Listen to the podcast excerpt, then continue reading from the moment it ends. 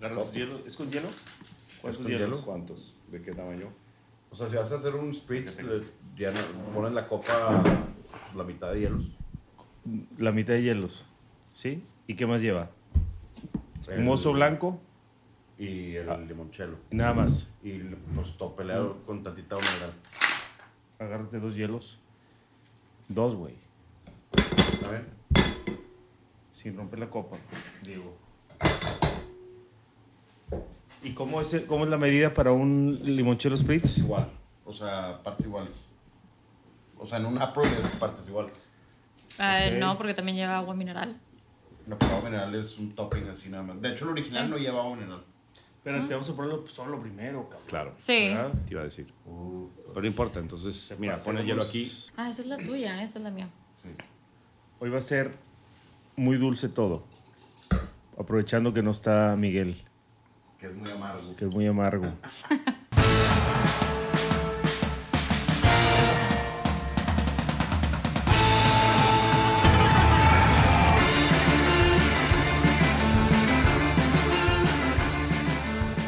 Una semana más, un episodio más de The Wine Connection Pod, el champán de los podcasts. Estamos, el día de hoy es miércoles y esperamos que disfruten este episodio porque tenemos dos invitados el día de hoy. No está con nosotros el consentido del show y de Humberto. Está Humberto con nosotros, Humberto Falcón Cervantes. Buenas. Está con nosotros Daniela Garza Villanueva, importadora de, de Little Wine Market o persona de importaciones. Y tenemos el gusto de tener aquí a el buen Piero Amodío. Hola, hola.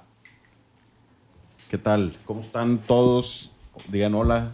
Todo Hacen muy los bien. micrófonos. Hola. Eh, hoy es un episodio dulce, como dijimos. Buongiorno. Buongiorno. Ah, vi a Silvano el, el viernes. Nada más por el... ¡Ah! ¡Ey! ¡Hey! ¡Probaremos Estaba en, el bodegón, estaba en el bodegón de rosas. ¿Sí? Comiendo. Estaba parado. No sé, no sé qué. Hace- Pero Hace, hace rato no lo veo. Ahí andaba. Ayer, ayer no, hoy ceno ahí y cené antier ahí.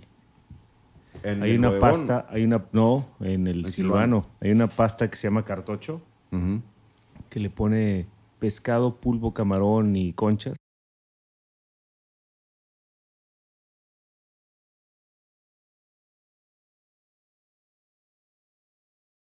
Buenísimo.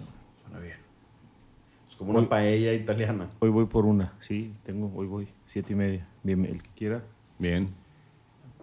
Y bueno, nada más decir antes de empezar el episodio, empezar a hablar de cosas dulces, como dijimos. La temporada de NFL empieza, empezó, Mañana. a- no, ahorita Ah, es- ayer. hoy es viernes, empezó ayer. Entonces, si alguien quiere decir sus predicciones, Mars o Humberto o Piero, si te gusta el fútbol americano, No. Nada, mañana es el agarrón de Goff contra Mahomes. De exactamente. aquel juegazo, ¿te acuerdas del...? del 2017. Sí, en- que el partido iba a ser en México y no fue. Porque pues, hicieron un concierto exa, una cosa así, destruyeron el campo y lo hicieron en, en el Coliseo. Goff no me cae bien, voy con Kansas yo. O sea, ganó Kansas. Estos viernes ganó Kansas para mí. ok, yo también. Gana Kansas. ¿Gana Kansas? Sí, ¿por qué no? Gana Kansas, gana Kansas. Ok. Y ya, eh, vamos a hablar de limoncello. Eh, Piero aquí nos va a contar un poquito de, del producto y vamos a probarlo. Tenemos aquí dos limonchelos, uno con 30% de alcohol y el otro con 32. Antes, antes eh, les platico, les doy un contexto, un poco de contexto. Eh, Giampiero Amodio, compadre mío, amigo de- del golf, de la comida y del vino, eh, él es de Amalfi. Eh, estuve yo el año pasado, Sandra y yo fuimos a Amalfi, desembarcamos en, en Roma de un crucero y manejamos al sur los, los, los, los ancestros, los abuelos, los bisabuelos de Sandra son de, de Lago Negro, los Cantizani, y eso es Campania, y Tortorella, eh, los Balone, que es Basilicata, y fuimos a conocer los dos pueblos de donde provienen los antepasados, los bisabuelos. Y pasamos por Amalfi, le hablé a Piero, le dije, compadre, ¿qué hay que hacer? Ya me dio muy buenos tips ahí de dónde ir, qué hacer y qué no hacer. Comimos impresionante y percibimos el tema de, del limón amarillo italiano en todos lados, allá lo, se, se vive en esa zona. Probamos unos vinos de, de Costa Malfitana. ¿Cómo se llama la denominación? Doc. Doc, pero es de Costa Malfitana. ¿Cómo se llama? Eh, Pues sí, de la costa malfitana, más que nada. sí. Probamos unos blancos buenísimos. Y este y entonces, bueno, pues los papás de Piero todavía viven allá en, en Amalfi y hace poco fue a visitar. Este limoncello aún no lo importamos, lo vamos a importar en el siguiente contenedor. Entonces, este, es una categoría que en México la puedes encontrar en los restaurantes italianos muy italianos. Creo que no llega todavía fuerte el tema de la coctelería, creo que va a llegar. Pero siendo este un espacio para hablar de vinos de bodegas familiares que tienen una historia, que tienen origen, y ahorita Daniela, que acaba de echarse un tour por Europa, nos puede platicar algunas anécdotas interesantes de su viaje por Europa y de estas bodegas que visitó. Creo que el, el limoncello es un, es un producto que tiene algunas, que comparte algunas cosas con, con los vinos que aquí probamos, porque depende 100% de la calidad de la fruta, del, del- de la calidad de los limones con los que se produce. Y hay muchos limonchelos, hay muchos tipos de calidades en el mundo. Esto estamos probando algo, es un, es un gran cru de limonchelo. Este, y bueno, a los, a los escuchas de México solamente lo vamos a antojar porque faltan no menos de tres meses para que eso esté disponible. Pero bueno, queríamos aprovechar que, que Piero anda por aquí, que trajo las muestras con él en el avión hace, ¿cuándo llegaste? ¿El lunes? Hace dos semanas, sí. Entonces están recién, recién llegadas y bueno, platicar un poquito de, primero, si nos compartes así algunas cosas de Amalfi, que es un lugar mágico, un lugar increíble, quien haya, quien no haya tenido la oportunidad, lo recomiendo muchísimo. Es un lugar con mucha magia, con unas vistas espectaculares, con una gastronomía increíble, pues pasta con mariscos, con pescado que es lo que todo el mundo te ofrece y es, es increíble. El limón siempre eh, presente en, en- en las pastas, ¿no? Siempre hay esta parte ácida que juega buenísimo con, con los vinos de la zona. Hay una, hay una productora importante ahí, ahorita se me está yendo el nombre, pero hay una persona que hace vinos de Amalfi blancos. Marisa, ¿cómo? Marisa, ¿cómo? ¿Cómo se llama el pueblo de esta Marisa? La colina esta de... Creo que se llama Atrani. Por Trani. ahí. Atrani, sí. Arriba de, Amalfi. es, una, es un lugar eh, es un lugar muy dramático a, la, vista porque estás en, en el, son, son, es la montaña, como la montaña se mete al mar, hay muy pocos espacios planos, la carretera está hecha sobre la montaña, eh, son unos, unas, unas manejadas muy divertidas, muy peligrosas si no sabes porque parecen, imagínate que todos los motociclistas de, de Florencia los soltaron a andar en estos caminos que es de dos sentidos, es una carretera de dos sentidos sin acotamiento, No, gracias. por ahí pasan autobuses porque hay mucho turismo este, y pasan pasa muchos motociclistas. Entonces es una manejada muy divertida. Fue el único tip que no me diste, compadre, de no manejar allá. Tráfico, sí. Y bueno, pues me divertí mucho. Atropellé a tres motociclistas. ¿Te los cobraron?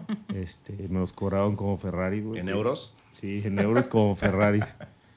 Este, pero un lugar mágico, es impactante ver cómo la montaña se funde con el mar y la gente hizo sus huertos haciendo terrazas. Hay terrazas de todo, hay, hay uva, hay limones, más este, huertos de la gente. Y bueno, pues un lugar este, muy bonito. Y eh, producen este súper, súper producto. Si quieres darnos alguna, un overview de quién es Marco, qué hace Marco y qué tiene de importante Marco de una cantina que se llama Valle La dei Valle Molini. dei Molini. de Molini. Pues Marco es, bueno, Es que nada, me, me presento, soy Giampiero, aquí amigo de, de Humberto. Eh, tengo 35 años viviendo en México. Este, pues vengo de un pueblo que es Amalfi, que tiene, en invierno tiene 2.000 habitantes y en verano hay 40.000. Este, pues nada, este limoncello prácticamente tiene, eh, así que el laboratorio donde lo hacen, la fábrica, tiene pues, 200 años de existir. Marco eh, tiene, es la séptima generación y solamente saben hacer eso, limoncello. Tienen este, huertos enormes de limón. Para que un limoncello esté bueno debe ser un limón grande, de cáscara gruesa y amarillo. Y yo he probado muchos li- limonchelos en el mercado que están más verdosos porque los hacen con limas o con limón. Entonces no tiene esta, este sabor, este aroma, este perfume, ¿no? Eh, ahora está de moda, acabo de estar allá y, y el, como acá en México tenemos el Aperol Spritz que salió al mercado como si fuera... Que lleva ¿qué, cuatro- cinco años de moda. Sí, Sí, Más, este, no tan. Cinco, ¿no? Yo creo que por ahí. Bueno, sí. Antes de pandemia ya estaba de moda en, en los bares en Ciudad de México. Aquí a Monterrey llegó tantito más tarde. Ujú. Y no pasa nada. Y pues sí, está- digo, sí es una moda porque pues es muy casual en Italia, es algo muy normal. Aquí creo que el tema de la copa, de hacerlo en, en una copa así es como más tema de los cocteleros de acá. Sí, es una bebida refrescante, ¿no? Es como un, un appetizer, un, un- para abrir estómago. Y bueno, yo probé un martini limoncello, probé el limoncello spritz, que la verdad me supo maravilloso. Que ahorita vamos a hacer uno, por Sí, cierto. y nada, pues este, Marco tiene esta bodega grande. eh, este limoncello prácticamente lo hacen ellos. Ellos ven caer los limones, los recogen, pelan la cáscara. Todo lo que no lleva conservantes, todo es orgánico. Es un producto que prácticamente es natural. Eh, se pueden hacer, ahora que hablas de la comida en Italia, probé este, un espagueti al limón con cáscara amarilla. Este, la zona de Amalfi es una. Amalfi está en la costera amalfitana, colinda con Capri, Positano, este, y vive del turismo, ¿no? Prácticamente y gastronomía. Tienen buenos vinos y pues el limoncello y ves limones en Amalfi en todos lados. Este, eh, hay varios restaurantes que los techos de los restaurantes son limones, prácticamente. No sé si llegaste a ir a un lugar de una pizza que arriba el techo son es una pérgola de con puros limones. Estás comiendo y te cae un limón en la cabeza, va. Fui, un- fui a un restaurante dentro de un hotel que está entre Positano y Amalfi, se llama El Pueblito, recuérdame. Mira, ahora te digo. Ra- Ravelo. Ravelo. Sí, claro. En Ravelo hay, Sí. un, hay un hotel sobre la carretera que tiene un restaurante que está muy bien recomendado y fuimos a comer increíble. Ahorita sí el nombre. Garden. Y- no. Y es eso, estás sentado y estás viendo a un metro de tu cabeza limones colgando de, de- o sea, el techo lo hacen con, con- con limones, o sea, con ramas de limón. Pensando ahorita eh, que dijiste eso, me acordé que la terraza de Bárbaro, el restaurante que está aquí, está llena de limones, toda la Ah, terraza. sí. Y tiene una pasta que se llama Lemon Butter Campanelli. Eh, y de hecho no sé si, si la pasta con, con limón sea de, de Amalfi o, o no. Digo, no, no creo que lleguen hasta acá los limones, pero puede ser tal vez una receta. Yo, estando con, con Marco en, en Italia, ellos hacen también un- el famoso Lemon Tour, ¿no? Y, este, y me dieron una, le llaman torta al limone, que es, no es la torta de, de torta como en México, es una torta, es un pie, es un pan tipo pan España, ¿cómo le llaman ese? Como fluffy, que es puro pan, pero con esencia de limón arriba. Delicioso. Suena bien. Este, bueno, en fin. Creo que ¿Ya olieron? Sí, no, no, huele. Sí. No, huele está- espectacular. Además está cremoso, ¿ya viste? O sea, huele siempre- puro.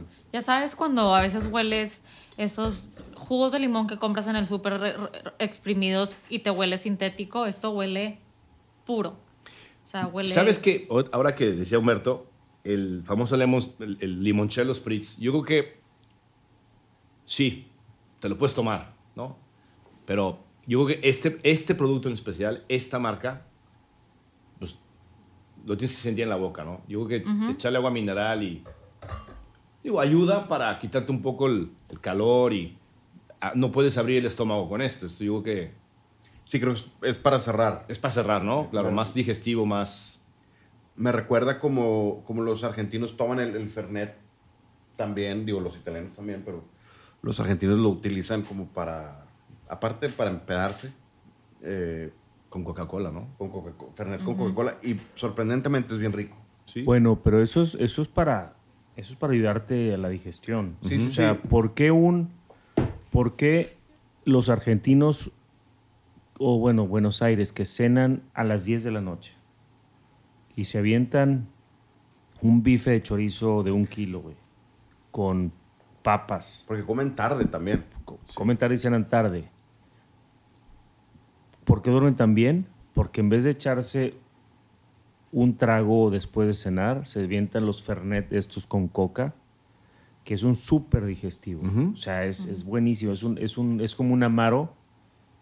Creo que es la versión del amaro averna, ¿no? En, en Argentina, que lo hacen con, con menta, con hierbas así muy, muy mentoladas. Si Seguramente trae pregunta- almend... ¿eh? Si alguien se pregunta, sabe muy parecido a un, a un Jagermeister. Sabe muy Sí, similar. Pues es un, es un Pues licor sí. de, de hierbas. Pero igual. cuando, cuando pruebas el... Hay un, una... Tengo un, un amigo, yo no lo he probado así de esa manera, pero tengo un amigo argentino, Pablo Bisoglio, que nos escucha. Es un pintor muy, muy amigo mío, músico.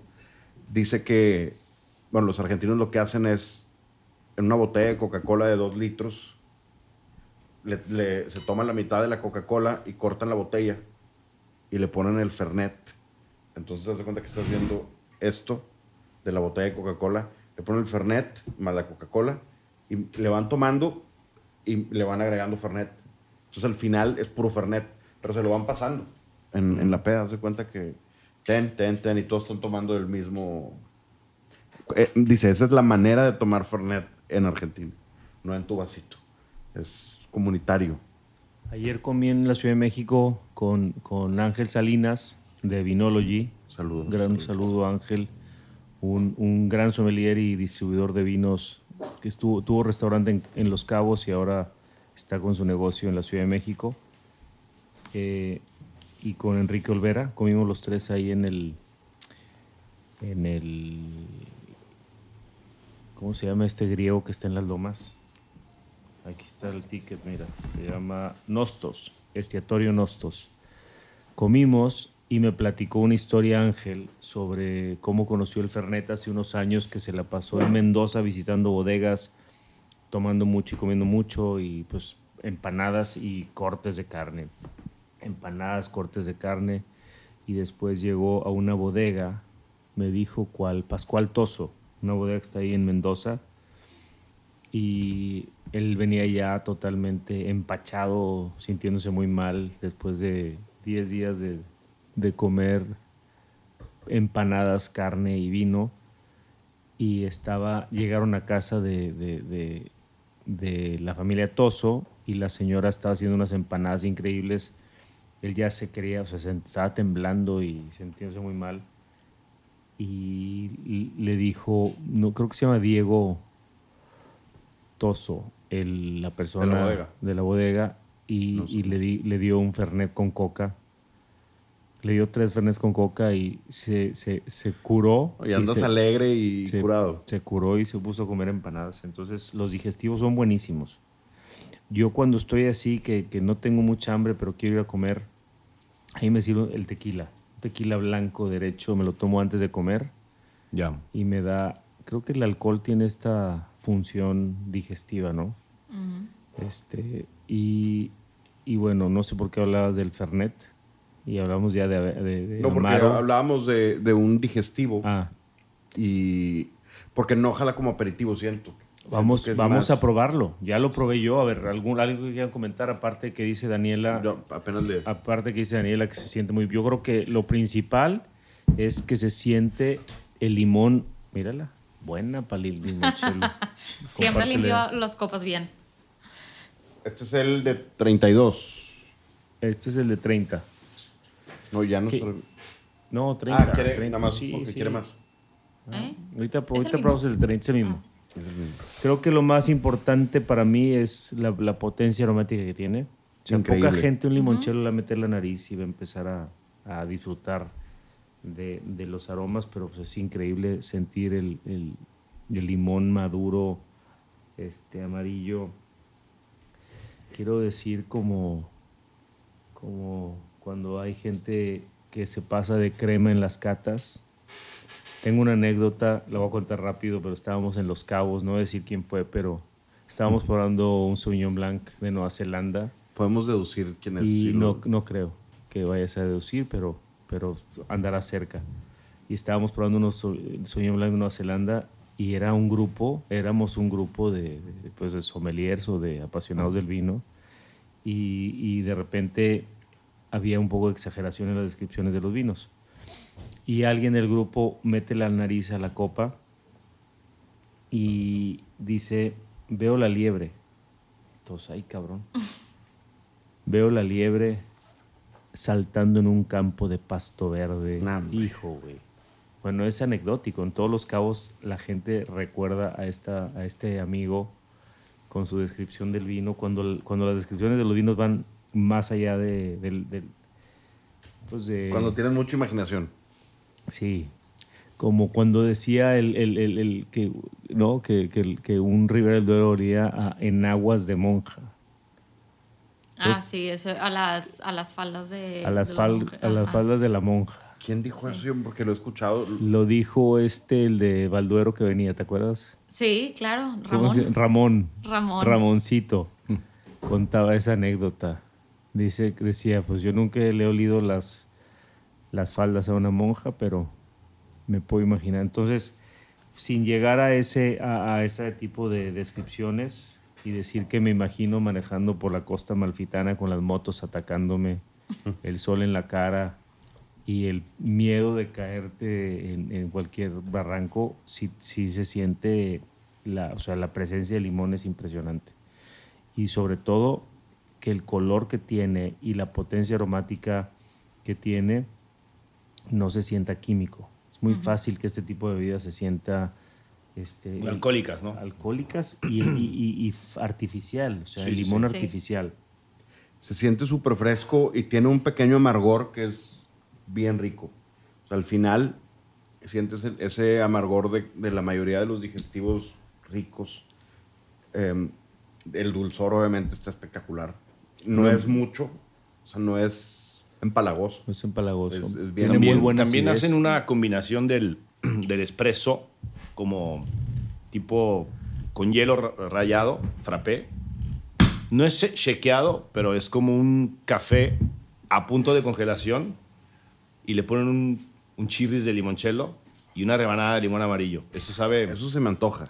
¿Sabes qué? Es que en verano en esta zona hace demasiado calor. Sí. Entonces la gente quiere cosas frescas.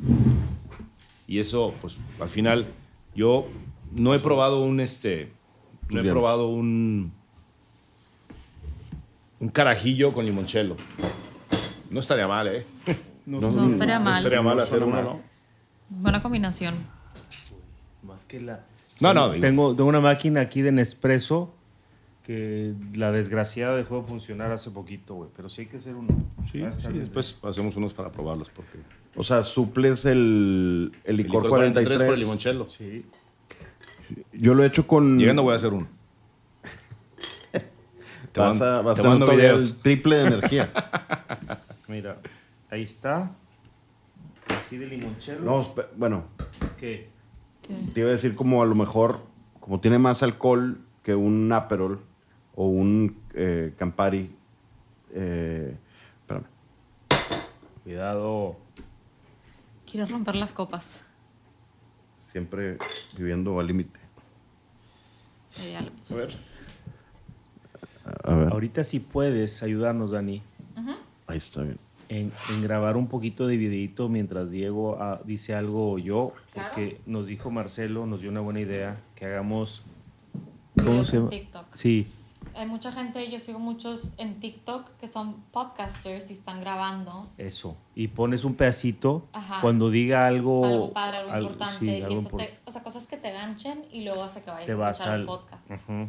Nos puedes de repente grabar algo. Claro. Estamos aprendiendo, somos... Somos eh, tiktokers. Y aparte lo estamos diciendo en, al aire. Al aire, sí. Vamos a hacer...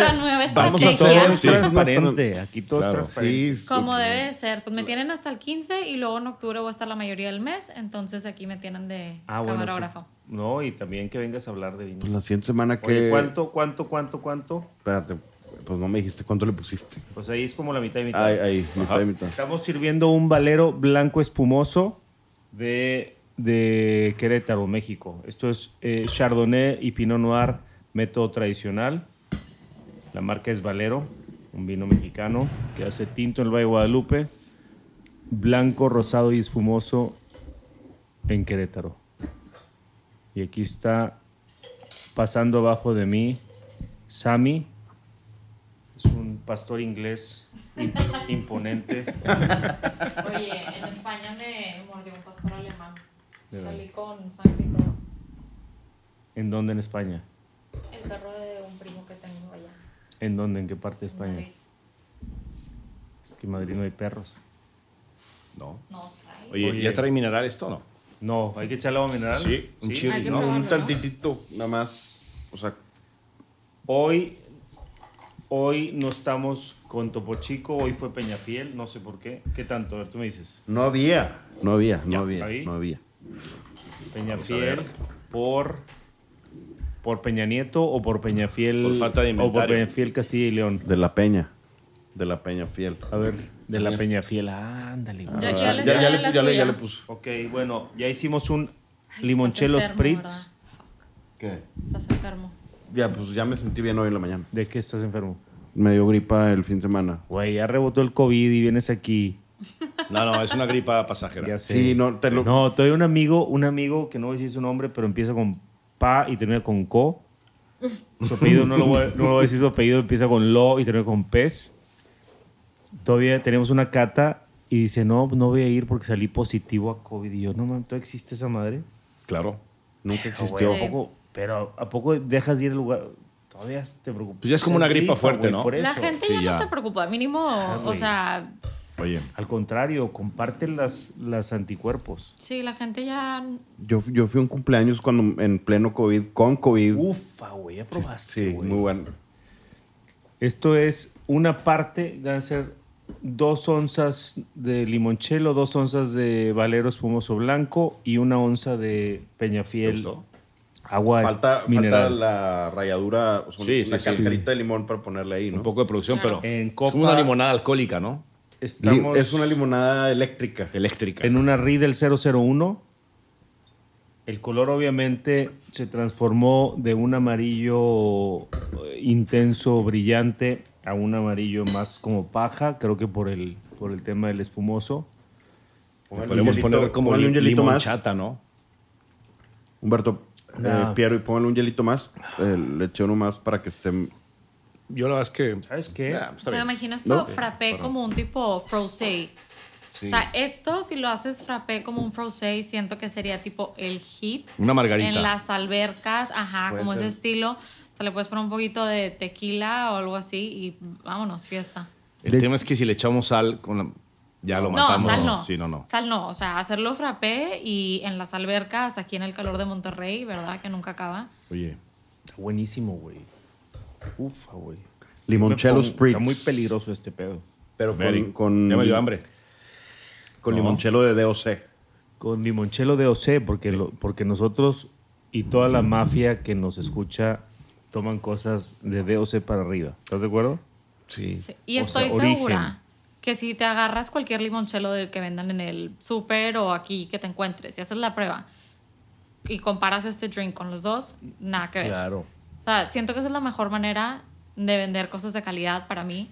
Es el prueba las dos cosas, una al lado de la otra, ya no vuelves. La- el, el limoncello, por lo que yo he tomado en mi vida de estas cosas, un buen limoncello es, es que esté cremoso, ¿no? Sí, ahorita que lo serviste. Sí. Es como venea, está cremoso, o sea, siguiente, y los limonchelos ya más bajitos, están demasiado líquidos, o sea, Diluidos, muy ¿no? diluidos, claro. Y este es, un, es una crema de limón. Sí, y, y los limonchelos comerciales no tienes que revolver la botella. Está ya homogenizada porque es un producto hecho. Este se ve donde se sedimenta. Y eso porque los tenía en el aire acondicionado enfriando, pero los pasé al refri. Entonces se movió la botella. Pero si los dejas parados mucho tiempo, o la estoy aquí en mi escritorio mucho tiempo, se empieza a No, y, y te digo una cosa, tú pones una botella de limoncello en una ventana que le pegue el sol seis meses, cambia el color. Se oxidan los Se colores, pone claro. verde. Me da a entender que es miércoles este trago. Y que le puedes seguir. Está muy peligroso. Como si tuvieras día para tomar tú, güey. No, me refiero a que es miércoles porque. Para la gente. Yo, yo puedo tomarle que sea. no, yo sé, yo también. Por eso digo. Cualquiera aquí. O sea, sí, todos los que estamos aquí, yo creo que no nos importa el día. No. Siempre que Pero alguien... me refiero a, a que le puedes seguir, te puedes tomar otro y está Claro, peligroso. güey. Está buenísimo. Está refrescante, no se siente ya tan dulce. Se siente. O sea, es que resaltó mucho la acidez y el amargor, como cuando muerdes una cáscara de naranja o de limón. Tiene este amargor del, del aceite del, del cítrico que trae el- el- la cáscara del- del- de la fruta. La siento como. Siento ese amargor en la boca. ¿Sabes qué? No sé si te tocó ver a ti cuando fuiste a Malfi, sobre todo en verano, en, en agosto, en la carretera. Ves esos vespitas que traen, venden las sandías, ¿no? Y te las cortan y te las comes. También te puedes comer un limón. O sea, hay limones del tamaño de, De un melón. de un melón. Sí. Te lo ¿Cuál, parten cuál en es el nombre de esos limones? No, no tiene nombre. Eureka, ¿no? Es el limón Eureka. Acá se llama. La verdad no te. En América se llama, creo que Eureka. Eureka y el Mayer, que son los dos amarillos. No, pero ¿O el no? Mayer, hay varios, pero el Mayer es de cáscara súper delgadita, es súper dulce. es Mm. Según yo, este es el limón italiano, es limón Eureka. Es, creo yo. Pero ahorita, ahorita lo investigamos en, en Google. Lo- estoy pensando con qué más, aparte de solo, que solo está increíble y está impecable y es súper digestivo, pero a lo mejor que otro cóctel, aparte de un martini. Que no- Martini, pues, pues una margarita, como ahora Sí, decías, ¿no? claro. Una margarita así O sea, chequeada. en vez de. Cointreau, ¿Mm? en vez de. Cointreau le pones limoncello. Claro.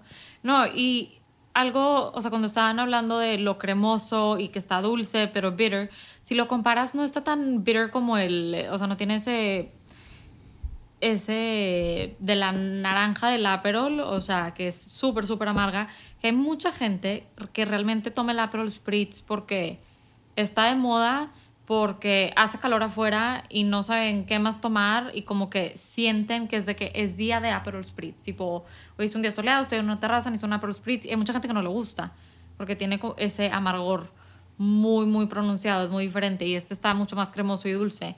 Siento que esa gente que nada más lo hace por la moda de necesito esta bebida refrescante, esta es una alternativa perfecta para ese, esa persona. Y yo no sé si lleguen más Aperol, porque yo jamás tomo un Aperol Spritz.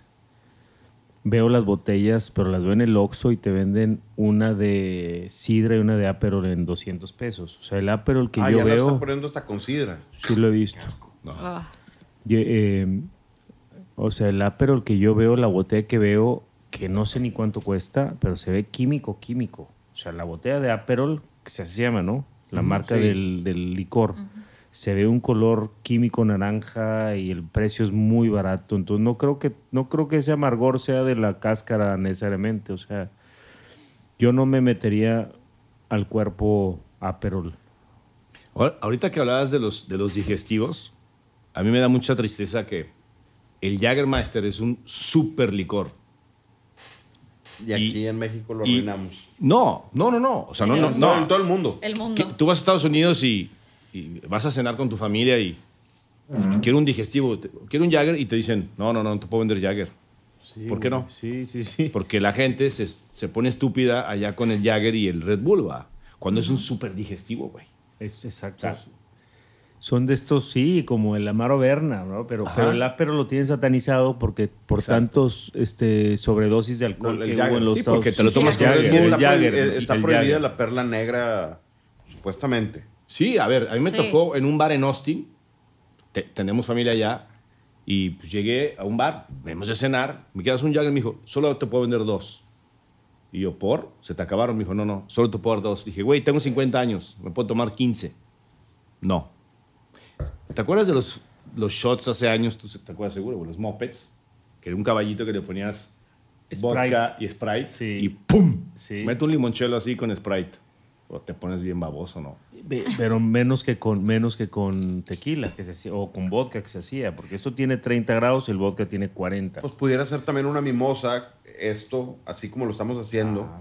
Sí. pero Wow. champán y sin hielo y nada más topeado con limonchelo. Digo, no sé si quieres hacer el experimento y tengas champán frío. Tengo val- pero, pero tengo valero espumoso, Qué güey. listo. Tengo No, valero pero me espumoso. refiero. Ah, bueno, lo podemos probar. En... No tengo champán frío. No, si tuviera los hay, güey. No tengo mar quebrar, no hay una botella de espumoso en esa tienda. Se acabó todo. Todo, todo Ruggeri, el Prosecco Ruggeri, bueno, ya está, ya llegó. Pero todo mar quebrar, la champán se acabó. Todo lo poquito que había de unas botellas que iban de Tatangé, se acabó todo. Voló todo lo de los sec de Rebels. Pues en vera- es Todo verano, voló. Todo el mundo quiere. Todo se fue. Que por cierto, hablando de verano, quiero hacer una, una anotación que ahorita platicaba con Alex Langlois, que tiene una tienda, es un importador de vinos aquí en México que trae cosas bien interesantes y tiene una tienda en la colonia de San Miguel Chapultepec que se llama Brutal, una tienda de vinos muy padre, con cosas muy escogidas y obviamente lleva muchas cosas de aquí de Little Way Market. Estuvo aquí y me preguntó que cómo va Monterrey yo sentí, esta es mi lectura de, de la vacación o de, de- de lo que está pasando en septiembre con las ventas aquí, en agosto, septiembre. Creo que la gente este año se dedicó a gastar y viajar como si el mundo se va a acabar. No o sea, sufrió Cancún, sufrieron las playas mexicanas por el turismo nacional que ya no estuvo, sufrió la Ciudad de México por el turismo que había de gente de provincia que iba a la Ciudad de México. Este año todo el mundo estuvo en Europa mínimo. Sí, cuesta que igual el- que, volar a, a París, que irte a San Francisco, güey. Sí. El, el boleto de aquí a, a Houston. Mil es- dólares. eh, mil dólares. Sí, güey, es lo sí, mismo que irte aquí sí, a Madrid directamente. sí. A ver, no te miento, yo estuve en Amalfi Ponle hace directo dos no. semanas, güey. Y, o sea, tú ibas a Italia, a Amalfi, hace 10 años y ves un vuelo en español y te emocionabas. Ah, es mexicano. Ahora, güey, de mis amigos cercanos, la mitad están en Amalfi. Es increíble. Yo me encontré Sí. mexicanos ahora en este mes que me pasé con la familia, en todos lados, güey. ¿Sí? En San Sebastián, el 31 de agosto, un día que llegamos, llegamos de anoche a San Sebastián y salimos a buscar este, algo de comer, eh, Mars, Marcelo, Daniel y yo. Sandra se quedó en el departamento, agarramos un departamento ahí en la, en, en, de- del barrio antiguo este, y del casco viejo y salimos y unos chavitos de 20 años. ¡Eh, no vayan a ese antro! No voy a decir lo que decían porque hay que ser incluyentes, pero me decían, no vayan a ese antro porque sería, porque ¿Te vieron grande? Por iba la yo edad. con los chavos. Ah. Iba desde Daniel de 17 hasta Ah, yo ya. de casi 50. Pero unos chavitos, eh, no vayan ahí porque... Mm. Y eran mexicanos, güey. Y lo, y- y- pero hablaban así raro. Entonces ya nos acercamos y resulta que eran de Querétaro. En todos me encontré mexicanos, güey. Entonces, es que sí está muy barato y ya te sale más barato que ir a Austin. Olvídate de lo... Yo creo que sí. Ah. Además de lo barato, Diego, creo que la gente ya le perdió miedo a disfrutar y a gastar. Sí. O sea, creo que fue parte de COVID, porque fue un fenómeno este año Después en las del COVID. noticias. O sea, fue, diría global, pues no sé, pero sé que definitivamente de toda América, o sea, Canadá, Estados Unidos, Latinoamérica, de viajar y vacaciones largas, como que estuviste encerrado tanto tiempo, ya le quieres disfrutar, ya le perdiste el miedo a eso. Yo le estaba entrando más a mi cava, como que digo, ¿por qué? ¿Para qué, ¿Para qué lo estoy guardando? No sabes qué va a pasar y siento que eso es algo que se comparte el sentimiento y entonces la gente es como, vamos, vamos, y se animan. ¿Sabes cuál es el miedo latente que yo siento en mucha gente, incluyéndome? Que de repente se les ocurra a quien sea de quien sea que maneja el mira un limonchelo ahí, hay que abrirlo. Ahorita les digo, este, a quien sea que maneja el, más el- el- tequila, el ¿eh? orden, no, el orden mundial, que en cualquier momento nos encierran otra vez. Sí, que nos Que- que en, cual- en cualquier momento nos encierran otra vez, güey. los Rothschild y Goldman Sachs es, eh, nos van a... A ver. Entonces, entonces sí, ahorita, ahorita hablamos de eso, espérame, no digas nada todavía, porque es de, es de dos amigos, es de dos amigos, es de hecho de aquí, hay que Sí, abrirlo. de aquí se hecho en México. Este, en cualquier momento nos encierran y, y hay que, hay que Hay que gozarla, disfrutar. hay que bailar. Hay que bailarlo primero, ¿no? Yo por eso ya me largo. No, y creo que también porque, de- bueno, después de todo esto, nos dimos cuenta que el gobierno no tenía ni la menor idea de qué estaba haciendo y nos puso reglas de encerrarnos. Y ya pasó todo y fue como, estaban inventando. Entonces ya no sabes cuándo te van a volver a encerrar, cuándo va a volver a salir la siguiente crisis, todas estas cosas. Y dices, bueno, tengo que aprovechar, porque quién sabe qué va a pasar, porque muchas cosas son motivadas por la política también. Entonces hay que salir a disfrutar y aprovechar y a tomar vino. Viva Xochitl. Viva Xochitl. Y, Sí. Oye, pa- Por favor. Además, ya que estamos entrando en ese tema, y no, y no quiero desviar tanto ni abrir tantos paréntesis, pero no se sintieron como medio.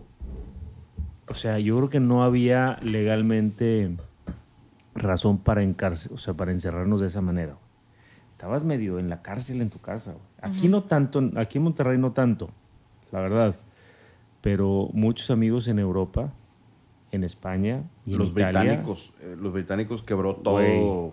No, pero ahí no podía salir ni a la Güey, calle sin estaban. permiso. No, al bote, güey. ¿Cómo, güey? Entonces, es, es como por un virus al cual yo puedo hacerme, si quiero enfermarme, enfermo. No puede salir, güey. A ver, Humberto, bien lo dices. Yo pues, tengo primos, ha- hablabas de Ravelo. Tengo un primo ahí, dos primos, uno es chef y otro es estilista. Y pues obviamente viven en, en un departamento de 60 metros cuadrados.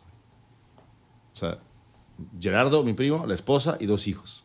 Y no podían salir. O sea, sacaban permiso, güey, para pasear al perro, güey. O sea, yo hacía FaceTime con él y lloraba. Decía, güey, ya no sé qué hacer. Estoy encerrado en, una, en cuatro paredes de 60 metros cuadrados. Y el no poder salirte para viajar de, de, oye, pues bueno, me voy a México con, con mi primo o me voy a... No, no te puedes mover. O sea, y los derechos humanos, güey. Yo quiero salir. Si me, si me infecto, es pedo mío, ¿no? A ver, nos van a llover, ¿verdad? Pues toda la Pero gente. vendías la- más vino en esas fechas, ¿no, güey? Vendí mucho vino en esas fechas. Digo, Sí, porque, valió- a ver, nos ¿o no? madre. ¿Qué hacías en tu ¿Qué casa? haces en tu casa? Tomar. Cocinar, digo, a los que nos gusta. Teníamos, eh, ¿cómo se llama? Sí. Zoom. No, hombre. Zooms, Hacíamos Zoom. Todos Ah, borrachos, sí. así con... Martes Sí, a las sí, 3 de la tarde y todos en Zoom era con la- la copa. era Platica- peda Zoom. Vamos a, Sí. a juntarnos a tomar. Zoom. Cuando Yo tuve cumpleaños de Zoom. O sea, yo tuve cumpleaños de Zoom con mis amigos. eh, ahí todos, oye, ahí vengo, voy por cervezas al Oxxo. Y pues bueno, me salía el Zoom y ahí voy por cervezas. Y, y lo poquito que quedaba, y pues bueno, ya se me acabó el vino, déjame. eh, y tomando con mis amigos en Zoom. eh, y con, por ejemplo, con Daniela, Andrés y así, eh, tomando en martes a las 2 de la tarde, pero tomando. Mis eh, amigas dando. dejaban un Zoom abierto, alguien que tenía cuenta y cualquiera podía entrar y salir durante el día. Entonces era tipo, iba rotando quién entraba y salía y tal vez uno estaba tomando, tal vez otra no y, o sea... hay Además, una- tu recetario de, de- de cocina creció porque pues, te pasas recetas, qué estás haciendo y cómo le haces. Y, o sea, la neta, Yo Sí. tengo una anécdota chistosa nada más con eso para cerrar ese tema. An- antes, para cerrar No. la de Daniel, y ya lo hablas. Sí. Ah, Un día que hicimos una cata aquí, Daniela vino, pero tenía, se- estaba sospechaba que tenía COVID. Hizo la cata aquí afuera. Ah, Vino- yo estaba vino- aquí. Sí, güey, tú Yo estabas me, aquí. yo me quedé en el carro, o sea, en el estacionamiento, yo dentro de mi carro y me traían copas de vino. Hicimos una cata, ¿te acuerdas? y le sí. sacábamos copas. Llegaba yo, me tapaba la cara, güey, y le daba la copa así. no, no, no. Sí, fue No, patética de esa, esa locos, etapa, ¿no? Sí. De locos. sí, eh, Sí. muy- medio, estuvo medio ridículo el hecho de ir a todos lados así. eh. ¿Y ahora? Tomó mucho limonchelo. Tom- Le ya. dimos de más, ¿no? El perro guardián. Ahora sí, ¿qué vas a decir tú? ¿Una que, anécdota? que hicimos un evento cuando con el otro podcast, The Right Wine, de, para que se metiera la gente a platicar con nosotros. ¿sí? Y les pasábamos una, una clave y se metían. Y era, pues bueno, ya había mucha gente adentro. Y de la nada Me acuerdo que yo estaba tomando. Había comprado una Magnum de Tizot. Eh, no, no Tizot, perdóname. De. No me acuerdo. Me estaba tomando una Magnum de Muscadet. Y tenía otra de Jean-Luc Colombo. En ese Zoom. De repente, ya poco a poco la gente se fue saliendo. Yo no perdí noción del tiempo. Y nada más me acuerdo que o sea, alguien se metió y escuché voces. Yo estaba jetón en, el, en pleno Zoom, ya no había nadie, pero alguien se metió y me despertó de que, ¡eh! Y yo, viendo la computadora, que estoy en video desde hace como dos horas, ya así, jetón, todo borracho, y fue que, bye, perdón. Pero, digo, fueron tiempos en los que hasta se hizo aceptable ser alcohólico, ¿no? Era, nece- era necesario. Era- los que eh, nos quedamos. Era, nece- sí, era necesario. Estoy probando el La Valle dei Molini Mulini. ¿Por qué Mulini? ¿Se apellidan así o qué? No, es que ahí había molinos donde giraban, hacían este, molían grano. ¿Es Había una Mulini o- cascada, había una ¿Es cascada. ¿Mulini o Molini? Mulini. Mulini. Estoy Había probando. una, una Ah, cascada perdón. ahí. Había una cascada que bajaba y pasaban esos molinos de los antiguos de, de madera. Entonces giraban y con eso molían los granos. Sí. Y La Valle, Valle. el Valle de los Molinos. Ya. Y estoy, to- perdón, estoy probando el de 32 grados y sí creo que, o sea, ya se siente en eso, aunque, aunque se siente un poquito más el 2 grados. Yo creo que el de 30 grados de alcohol está perfecto en balance. Qué buen producto. Está, yo todavía no me lo termino y está. Dijimos que íbamos a hablar de un episodio alegre y estamos hablando de COVID. ¿Qué pedo? ¿Cómo Ya nos hubiera regañado el consentido. Y aparte nos va a regañar por tomar limonchelo sin él. eh, Sí. Por sus raíces Ah, italianas. sí, Miguel Ferriño, ¿no lo conoces? Es Me suena. Chavo de Diego, que es político. Y son los Ferriño, este, pues tienen orígenes italianos Mm. y parte de la familia son los de Bodegas Ferriño en Cuatro Ciénegas, que hacen el sangre de Cristo. Sin pecado, güey. Oye, Eh, está- Vicenzo. Eh, era su abuelo eh, Vicenzo Ferriño o algo así.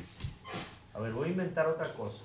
Hablando de uvas raras, si vamos a hablar hoy de uvas raras, vamos a hacer un, dos productos italianos, dulces, uno digestivo y uno pues como de postre. Sí. Braquetto d'Acqui, ¿conocen la denominación? Creo Por que, supuesto. creo que es, es de OCG. Braquetto d'Acqui. ¿Te acuerdas suena? del Rosa Regale? Rosa Regale fue el que lo puso en la moda en el mundo. Lo pusieron de moda en el mundo Nosotros lo vendíamos aquí Muy bien. al- como agua. Y esta bodega se llama Marenco. Debe estar pues, en el pueblo de Acuí, obviamente. Y. Sí, Marenco, Hacienda Agrícola en Stredi. Y esto es braqueto del pueblo de Acuí. Variedad braqueto, pueblo de Acuí, una de OCG, que se usa una uva, se hace un vino rosado y se para la fermentación para dejar el azúcar residual.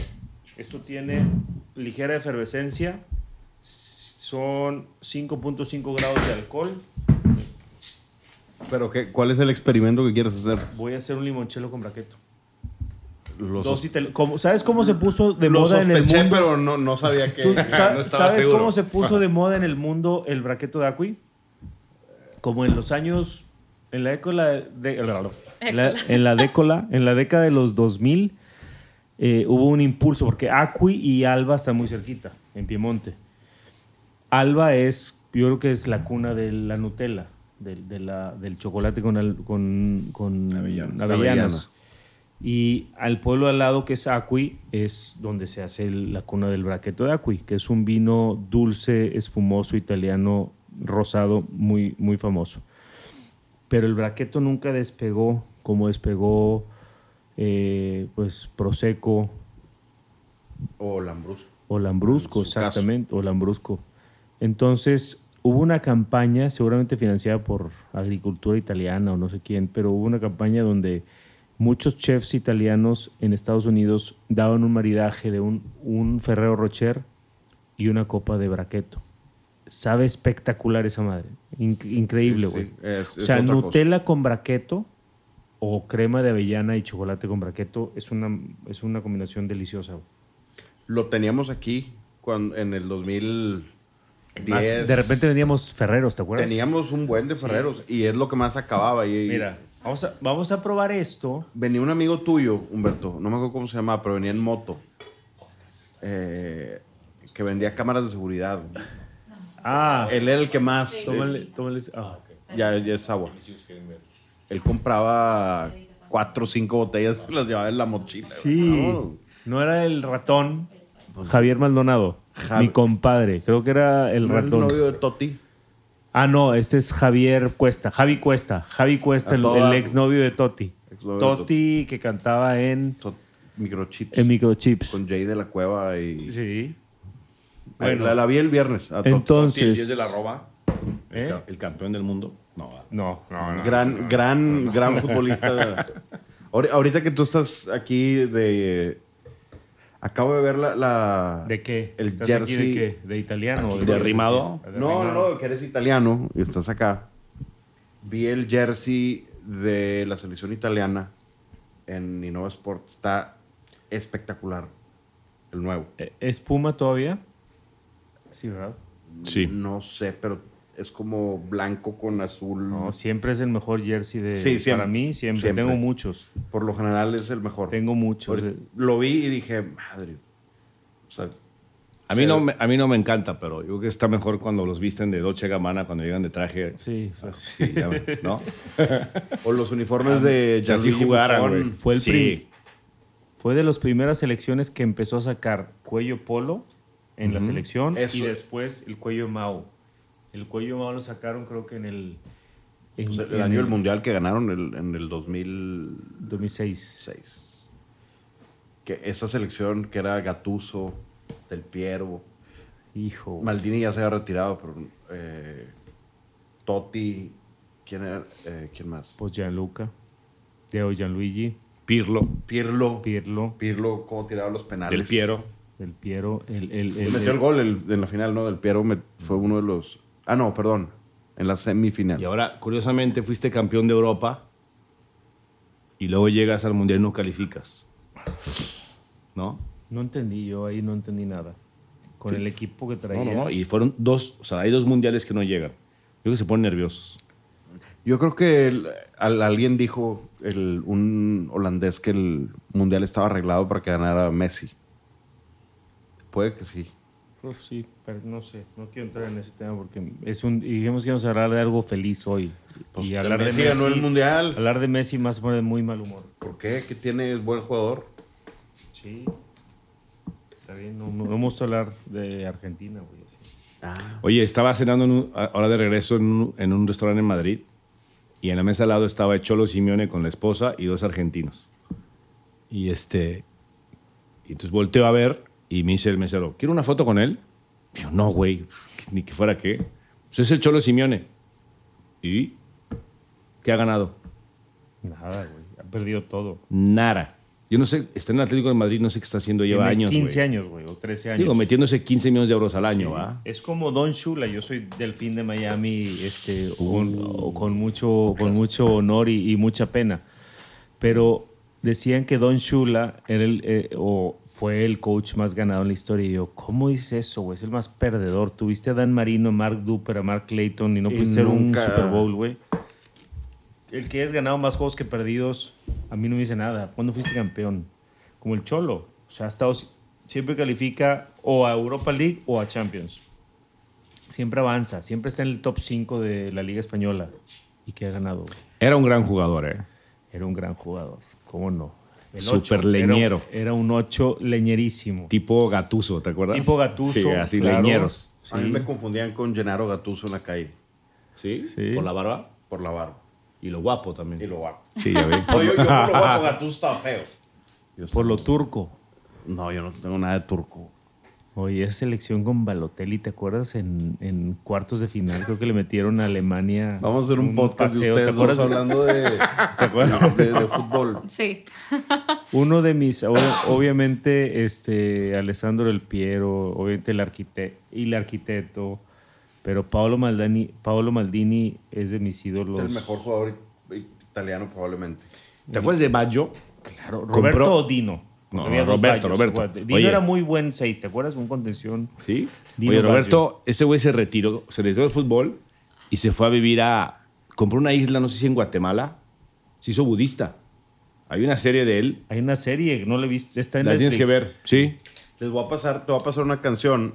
Eh, hay un artista que me gusta mucho que se llama Miles Kane. Roberto Valle falló el penal en el 94. Y Baresi, güey, Y también. Franco Baresi, cabrón. Eh, Espera, hay un, un artista británico que se llama Miles Kane, que su historia cuenta que el primer equipo, no, el primer juego de fútbol que vio ya consciente fue en Estados Unidos 94, ¿Probaste? que le ganó, Italia le ganó a Inglaterra con goles de Baggio.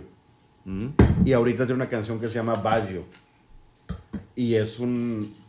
Y termina yendo a, a conocer a Roberto Baggio. Y habla de cómo. O sea, la canción de Baggio habla de cómo este güey hacía que se le olvidara todo lo malo que estaba pasando por ver un partido de Roberto Baggio jugar. Está. Sí. Gran jugador y es un gran ser humano, ¿eh? Se ve la foto con él y muy. Sí, sí sabía que se había hecho como budista. Sí, sí, sí. Está retirado, tiene una finca ahí, no sé si, no sé si Guatemala o qué otro lugar, no recuerdo bien, pero um, ahora está, eh, oye, por cierto, el tema Maradona en Nápoles, ¿eh? Qué bárbaro. Es una locura, es De. donde volteó y Ah. Napoli fue campeón de. Italia. Sí, es- ya es. Y por cierto, les quiero decir que fui a, estaba buscando la foto, fui a comerme la mejor pizza del mundo en Nápoles, de Gino Sorbillo. No, no, qué pizza, güey. Hicimos fila una hora y media. Gino Sorbillo. Sí, no, no, no. Es una pizza elástica que tú lo puedes estirar así y no se va a romper, güey. No, te lo juro. Quedé... Napolitana. Sí, sí, sí. Este güey sale... Aguada, a ver, sea- es, es este Gino Sorbillo. Chécalo al rato así. Y es... Tiene pizzerías en Nueva York, Milán y en Nápoles. ¿Cómo se llama Nueva York? Sorbillo. Gigi Sorbillo. Así se llama la pizzería Nueva York. Espera. No, pero la pizzería Nueva York. No. Te pregunto porque he estado viviendo los últimos años. Le- ya ver, voy de salida, mira, pero. Este, este es el... Déjate lo enseño. No, pero ¿cómo Eh, se llama? ¿Valero? Sí le hace falta. Ya le puse, bueno, prueben primero solo. Prueben primero solo. Es braqueto d'acqui de Marenco, limoncello de la Valle del Molini, dei Molini y un poquito de Peñafiel. Queda muy dulce, ¿no? Está bueno. Sí. Está bueno, pero es que ¿sabes Sabe, qué? sabe a fresa con limón, güey. No me hables de fresas a mí. Sabe, eh, sí. A toronja. Sabe a Toronja, a toronja con azúcar. Sí, cabrón. Y le echamos prosecco. A ver, ahora échale prosecco. Y- a ver. No, no se dice prosecco, es valero espumoso Perdóname, blanco, cabrón. Eh, no tanto, eh. Five four, güey. Cambia totalmente, está impresionante. O sea, dices, es otra fruta. Porque Es- pro- es probé el braqueto solo y me recuerda a pasas. Primero. Y pues el limoncello, obviamente, limón. A ver. Amarillo. No, hombre. sí, güey, qué buen- definitivamente un poquito miércoles. espumoso para Mejora, ¿no? balancear. Mucho, Ahí me supa toronja. Sabe a toronja. A ver, y le voy a echar yo el dash de tantito mineral. Les paso. Eh, Yo ya yo con- estoy bien. así, gracias. Esto parece un jugo de toronja, así nada más de verlo. Oferta braqueto d'acqui de Marenco. Quedan muy bonitas botellas. Hay que subir ahorita la foto, Diego, para que vengan por este, este, Pásamelo. este braqueto. Luego me regañas, pero está en el celular. Pues es que exageras, güey. No sabía que tenías esto aquí. Necesito las tres botellas para una foto. Dani va a ser nuestra social media manager. De aquí al Mejor. 15 tenemos, tenemos a Dani. ¿Hasta cuándo, Dani? Al 15, pero luego regreso en octubre, como un mes, y luego me vuelvo a ir un mes, y luego regreso otra vez. Gino Sorbillo, Jala bien, lo güey. O sea, es- le pones hielo y... O sea, lo tupes de hielo. Y la margarita. La margarita. Me está dando un, un cosquilleo detrás de los ojos sabrosón, güey. Sí. Me está poniendo a modo, güey. Como para un eh, Como para comer, serrano, a serrano comer. de Tanaka. Como un hamachi. No, pero combinar con esto. No, no, no, nada más. Como, ¿Sabes con qué combinaría esto? Mira, el primer que. El, el- el limonchelo solo con nada. Eso me lo tomaría después de cenar. Después, cuando lo hicimos, eh, limonchelo Spritz. spritz, sí se me antojó pistaches. O sea, estar echando pistaches con eso. Qué rico. Y esto se me antoja para aceitunas, güey. Estar comiendo aceitunas con esto. No sé. Por el amargor. Pues sí, digo, sí, sí, sí. eh, a mí se me antoja nada más tomármelo. Pero con más hielo, Sí. Sí. ¿no? Sería ya, sí sería un buen cóctel. Te lo juro que queda como buen, muy buen cóctel. Salud. Que es braqueto, limonchelo y valero blanco. Valero espumoso blanco. ¿Cómo se va a llamar, es- 2017, cómo se va a llamar 2017. este es- cóctel? ¿Es una falcon niña? no, esto es un... Falcon Spritz. Falcon Spritz. Ahí está, es un Falcon No, no, Spritz. tiene que tener un nombre muy italiano, obviamente. Pues es este... Eh, Marenco. eh, Marenco Pineto. Spritz. no, Marenco es la bodega y el vino se llama Pineto. O sea, es braqueto con limonchelo. Limonchelo con, con braqueto. Braqueto, limonchelo. Y limoneto, Querétaro. limoneto, limonqueto, limonqueto espumoso. Falcon Spritz, ya. Falcon Spritz. Falcon Spritz. No, Falcone. Ma, ma che Fal- cosa? Falcone Spritz. Giovanni Eh, sì, Falcone. Amo. ¿Eh? Amo Dio. Ah, te voy a decir esta anécdota, güey. Me dice, me dice Piero. Ah, ¿cómo se llama el restaurante? Se me fue. Da Gemma. La Yema. Estás ahí, yo estaba enfrente, en un hotel que está enfrente de, de, de ahí del, de la, en la calle donde subes hacia, hacia la, Valle de Imulini. Yo estaba en un hotel enfrente de la Yema. Me dice, ve al restaurante es de mi primo. Y llego, obviamente fue el día que hubo la regata. Hay un evento ching, pero chingón, que es la regata que hacen. Es un tema medio católico, cultural, deportivo. Y es una regata que sale de dónde? Son cuatro ciudades, es Venecia, Pisa, Génova y Amalfi. Son las cuatro repúblicas Las marineras. grandes repúblicas. Entonces se van rotando una Génova, Pisa, Venecia, Venecia y, y Amalfi. Eran cuatro puertos importantísimos este, en, en- en temas de... De hecho, si tú ves la bandera, las que usan en los barcos en Italia, la bandera de Italia, y en medio, en la parte blanca, tiene las cuatro fotos con las repúblicas marineras. Entonces es una competencia que hacen ahí. Hacen de regata. Y La no regata. sé, güey, van en el mar y hacen muchísimas millas náuticas. Pero Y- son como barcos antiguos, ¿no? O sea, Sí, es como sí, una, sí. una flautita de madera y pesan horrores. Van remando. Van remando, pues no te imaginas chinga. cómo están, güey. Y llegan a Amalfi. Y llegan en, en la, en, en la meta, se hace todo un... Ah, bueno, se hace... Qué impresionante el evento, güey. Bueno, es que toc- tocó en Amalfi, porque es. Sí, lo lo van- Amalfi lo o Pisa, Venecia, sí. Y entonces hay una Era la ruta. 150. Yo fui, creo que era la 150 Ah, o una ok. madre así. Era un aniversario importante, yo sin saber. Y luego desfilan, desfilan las diferentes eh, repúblicas, pero traen, imagínate que es un desfile con gente que va tocando música, gente que va con las banderas. Sí, sí, sí. Wow, güey, un espectáculo. Culturalmente, güey, yo tengo muchos videos de eso, ¿eh? Es como si es una película de The Vikings, ¿no? Que se van Sí, así con algo así, tocando y sí, las banderas. sí. y- Sí, sí, sí. Voy a llevar esto y voy a traer tantito hielo. Sí, ándale. Y llegué de ese día y entonces ya tarde llegamos a buscar en, el, en la yema a cenar y llego y yo a mi compadre pues es Piero Amodio, pues, es que es mexicano ya. Entonces llego y toco y me dice, no estamos llenos. Si a mi pieni, ¿a qué cosa voy? Y yo, no, pues somos dos, queremos echar una pastita nada más. Y me dice, no, no, no, no, no, mañana, mañana. Y yo, no, pues que mañana me voy.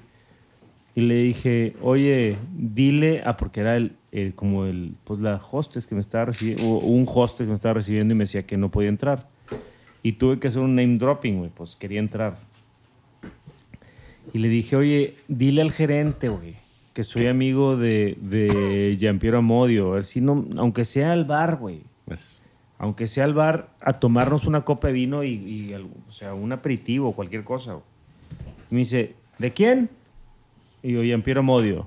y me ve con cara de, estás bien burro, güey. Y me dice, amo Dio, no amodio, amo Dio. Y le hablo, compadre, tu apellido está mal, güey, eres amo Dio, no eres amodio. Son los 35 años viviendo en México. Correcto. Sí, sí, sí. Sí. No, Amalfi, Amalfi merece la pena muchísimo, güey. Sí. Muchísimo, güey. Lo, lo único es si puedes brincarte Nápoles a menos de ir a esa pizzería. Sí, que es lo único bueno. Y el Cristo sí. Velato. Sí, pero Nápoles yo creo que mejor lo pasas de largo. Y además yo recomiendo ir a Malfi en junio o septiembre. Sí, pasando- Agosto es una locura, güey. Y Sí. estando en Amalfi, ya te queda cerca Avelino, donde está Feu y San Gregorio y Mastro Berardino. Ándale, ya. Mm. Vamos a hablar ahora de las Ahora bodas que sí visitaste. A ver, entonces, hablando Este, de vino. Porque estaba muy cerca de... Se va mi compadre. Ah, Chao, ragazzi. son muy- Gracias, güey. Vamos a traer un palet ya de eso. Sí, buenísimo. Oye, ¿Sabes qué? Nos lo, nos lo vamos a tomar tú y yo y nuestros hijos, güey. Entonces vale madre. No, yo Sí. conozco a gente que si les dices, haz esta mezcla, o sea, especialmente señoras en la alberca, se mueren. Bueno, Gracias, güey. Hablamos. Te mando, te mando la liga mañana para que lo escuches. Y se la mandas a Marco. claro. Sí, Sí. te la mando las cosas. Órale. ¿No la ¿Me la mandas? Sí. Órale. Y lo- a ver, Bueno, cuen- hablando de Amalfi, queda muy cerca, este, de, pues bueno, Taurasi. ¿Puedo ver tus notas? Mis notas ahorita, mis notas ahorita. Tiene las mejores notas. Es Daniela que es, una impresión. Daniela siempre está impresionante cómo y- apunta, güey. Y yo no... Todo está ordenado, güey. Yo, yo aprendí eso cuando, cuando estaba aquí, en Mon- cuando trabajamos juntos y ta- estaba aquí. Apuntar, mucho, siempre he apuntado mucho, pero, pero a tratar de darle orden al apunte, güey, ve. No, no, no, güey. Es un Tengo sistema... tres libretas hoy conmigo. Una es mi Productivity Planner, mi to-do list.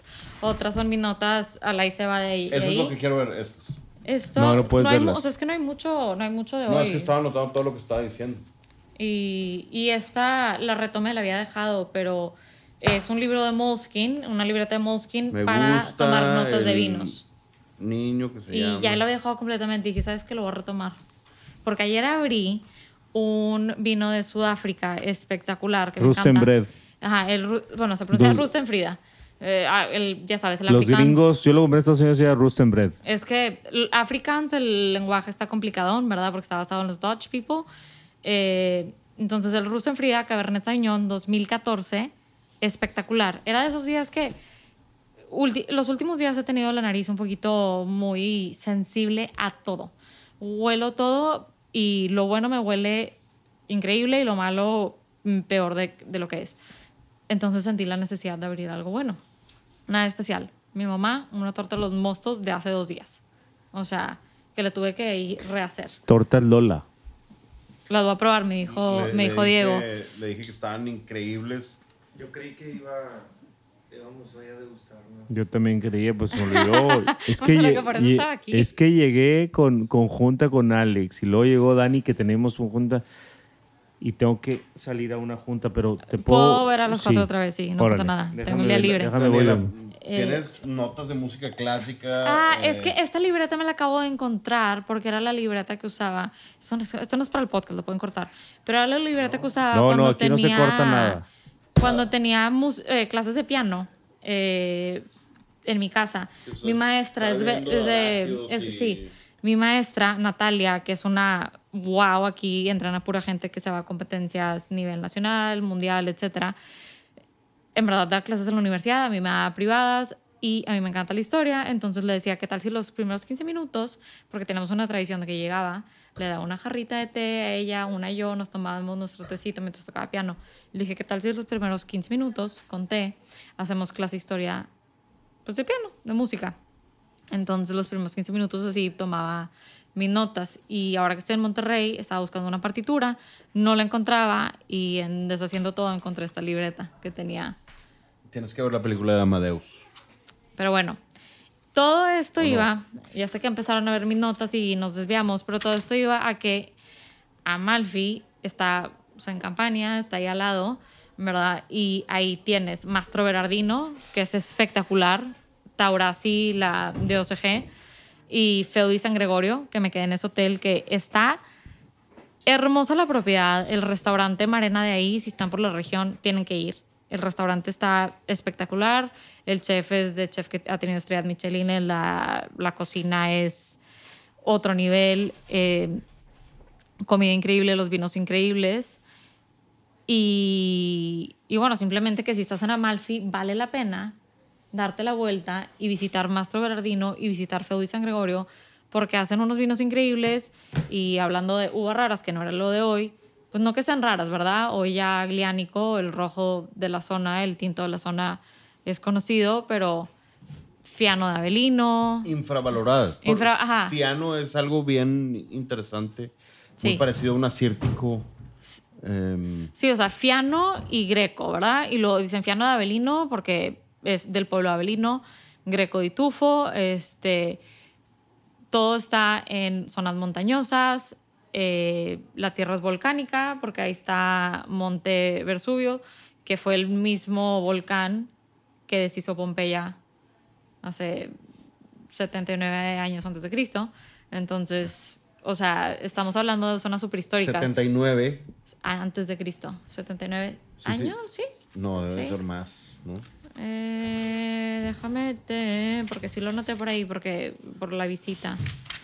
Digo, sé, sé que el, el Vesubio está ahí y es pues, el sur de Italia, Sí, pero y ese volcán, y bueno, ahí la primer bodega fundada fue Mastro Bernardino en 1878.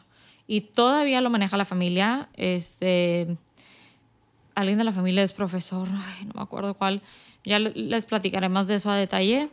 Pero la familia sigue manejando la bodega, es de las bodegas más respetadas del sur de Italia. Y los vinos son espectaculares, son potentes, pero approachable, ¿cómo te lo puedo decir? O sea, pues balanceados. Si Sí, está están balanceados. Sí, son potentes, pero mí, son en- en- en balanceados. opinión. estás alto en la montaña, es espectacular en sí, todo, o sea, toda la zona es, her- es hermosa. Vale mucho, mucho. Falangina de, de, Y, bueno, y luego menos conocidas también hacen la falangina y hacen. Déjate digo qué otros hacen, porque si lo tengo anotado por aquí. Ah, Coda di Volpe. Que Coda di Volpe es tipo la foxtail y es porque el racimo de la uva cae muy largo y parece la cola mm, del coyote, Sí, no sí. sé. Entonces, del de ahí sale el nombre. Fox es coyote. Ajá, de ahí sale el nombre. Y algo interesante que estuvo haciendo Mastro Berardino, que ahorita ya dejó de producir ese vino, pero con arqueólogos italianos y la universidad y todo estuvieron estudiando el, a- el DNA de las uvas que quedaron entre las cenizas volcánicas en Pompeya y estuvieron por un tiempo haciendo un vino con uvas de ahí. Ya lo dejaron de hacer. Luego les voy a compartir un video porque hicimos tour de su, de su library del cementerio. Súper interesante y nos enseñaron cuáles eran las botellas que estaban haciendo antes eh, de vinos de Pompeya y todo por estudiar esas uvas que pues Suena ¿Ya bien interesante. Suena a vinos de ese tipo como Lágrima Christi y esas cosas Sí. que, que son rústicas, potentes, pero como dice Dani, approachable, que son balanceadas, que te las puedes tomar bien. No, no es un vino que por más alcohol que tenga no, no va a estar pesado, el alcohol está integrado, ¿no? Sí. Y luego también en otras zonas de campaña usan piedro, pi- y otras uvas para mezclar y hacen cosas muy interesantes. De las botellas que tomó mucho últimamente Nani Copé. Luego hablamos de eso. Pero, pues sí. Ahí, side estas note. bodegas que vamos a traer a México? Mastro Mastro. Bernardino. Mastro. Sí. Ya es hora, ya es hora. Falcon No, los vinos están increíbles. Y me traje de ellos su bote, su bote- de sus botellas más icónicas, que es Historia. Me traje dos añadas, 2011 y 2015. Luego las podemos probar. Eh, Pues hoy era el día aquí, ¿verdad? Pero No, pues el próximo episodio. Puede ser. Miércoles. sí, Dani? miércoles. ¿Sí? Sí. Yo no. ¿A qué hora? ¿Cuándo no puedes? Aquí. ¿Cuándo no puedes? El miércoles no puedo hablar a la comida. Espérame, déjame ver. Miércoles 13. Sí, tengo una comida importante. ¿Sí? Este, martes, Martes. tengo una cita a las seis y media. Puedo martes comí. No, miércoles en la tarde. Miércoles, bueno, ok. Miércoles en la tarde. Después de la comida. ¿O vas a comer mucho, vas a tomar mucho vino? Sí. Ay, es, es por lo mismo que no pude ir a lo de Riddle. eh, la misma comida. Ah. Bueno, pues jueves. Sí, jueves. Bueno, nos ponemos de acuerdo, no importa. Este, Ahí vemos. pues, ¿Qué más, Dani? De tu, de tu paseo por Europa, ¿qué otra cosa? ¿Cuáles Bueno. son tus... Si nos das un, un resumen... Un resumen de las bodegas que visité, que son las que importamos. Empezamos por Astoiza, al norte, está a 20 minutos de Bilbao. La verdad, espectacular esos blancos. Ya en un futuro van a empezar a ser tintos, pero ahorita están 100% enfocados en los blancos. Increíble las vistas, la tierra, los terrenos, te das cuenta cómo hacen todo súper orgánico. Tienes una fauna alrededor, o sea, tienes entre las viñas creciendo muchísimas plantas, tienes eh, bellotas cayendo en los árboles, colinda con el bosque, donde acaba el viñedo. Estás en el bosque. Ajá, estaban todas las moras creciendo de los árboles. O sea, toda una naturaleza, había árboles de manzanas, o sea, un ecosistema increíble, ¿verdad? Y para los que han comprado Stovis aquí, pues bueno, ya saben, el vino es buenísimo, no es un Sí. chacolí de aguja, bla, bla, bla. O sea, no, esto es un vino Ya. bien hecho, especial. Ya lo probamos aquí. Ajá. Y Dinos, dinos tus tres puntos más importantes de cada de cada zona. ¿Qué, a ver, ¿qué, más visitaste? Fui a La. Rioja, señorío de Cuscurrita, ahí nos enfocamos mucho en la producción adentro de la bodega. Toda su manera de hacer la menos intervención posible y ahí nos clavamos mucho platicando en ese tema. Espectacular la visita con Juan Díaz del Corral, que tipazo. Tipazo. Tipazo. Eh, Cada, cada día lo quiero más. Sí, es una un... gran persona. Creo que Sí. es de Una las personas que yo conozco que más enamorados tienen el mundo, sean hombres, mujeres o neutros. ¿Cómo se llaman los? Todo mundo. ¿Cómo se llaman Juan, los? adóptame.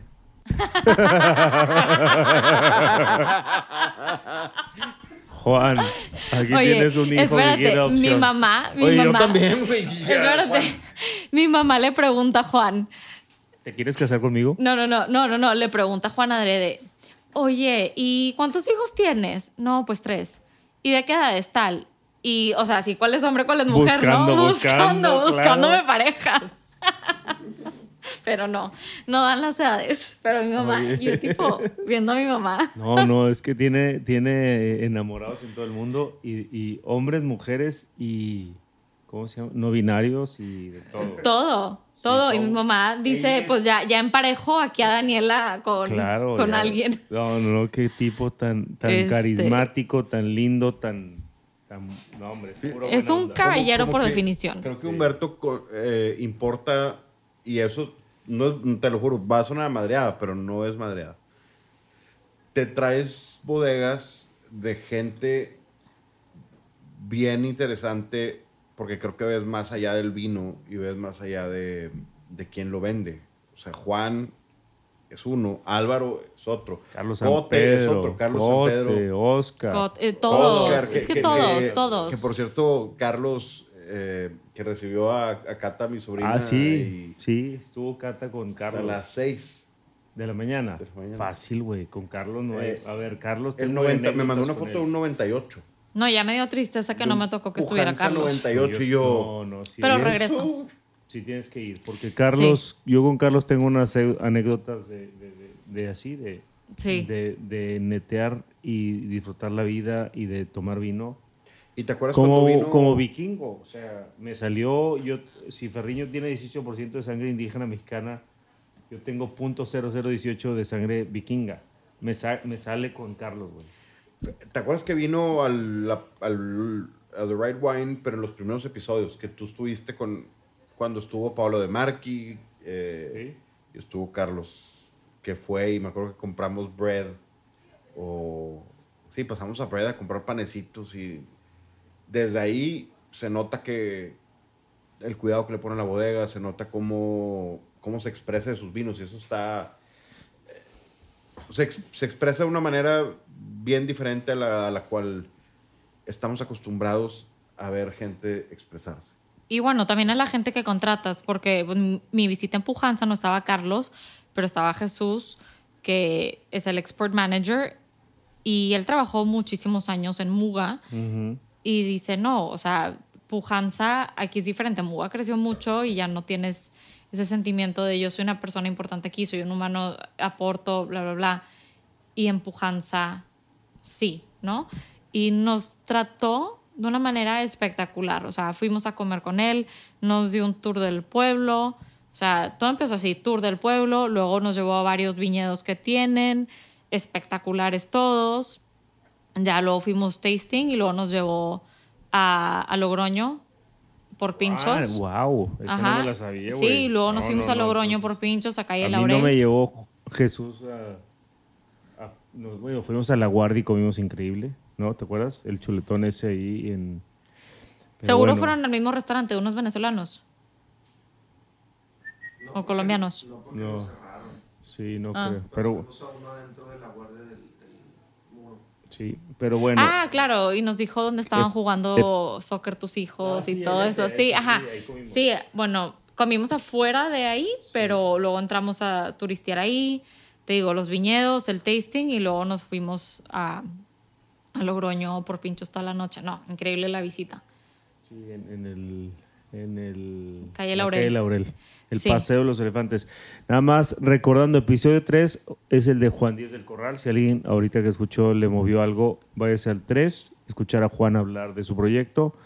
En el episodio 6, 7, perdón, no, perdón, en el episodio 8 hablamos de Chacolí, de Astovisa, de lo que dice Dani ahorita del bosque con la viña y con toda la, toda la fauna y flora que hay ahí.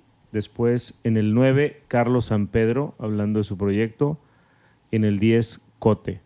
Y bueno, fuimos después a... Nos falta Alvarito, Sí, fuimos a Alegre Val- pero eso tiene que ser en persona, Álvaro. No, el- sí, sí. Ay, él viene cuando, cuando quiere. Él viene siempre. Sí, viene siempre. Este, Alegre Valgañón, me impresionó su proyecto también.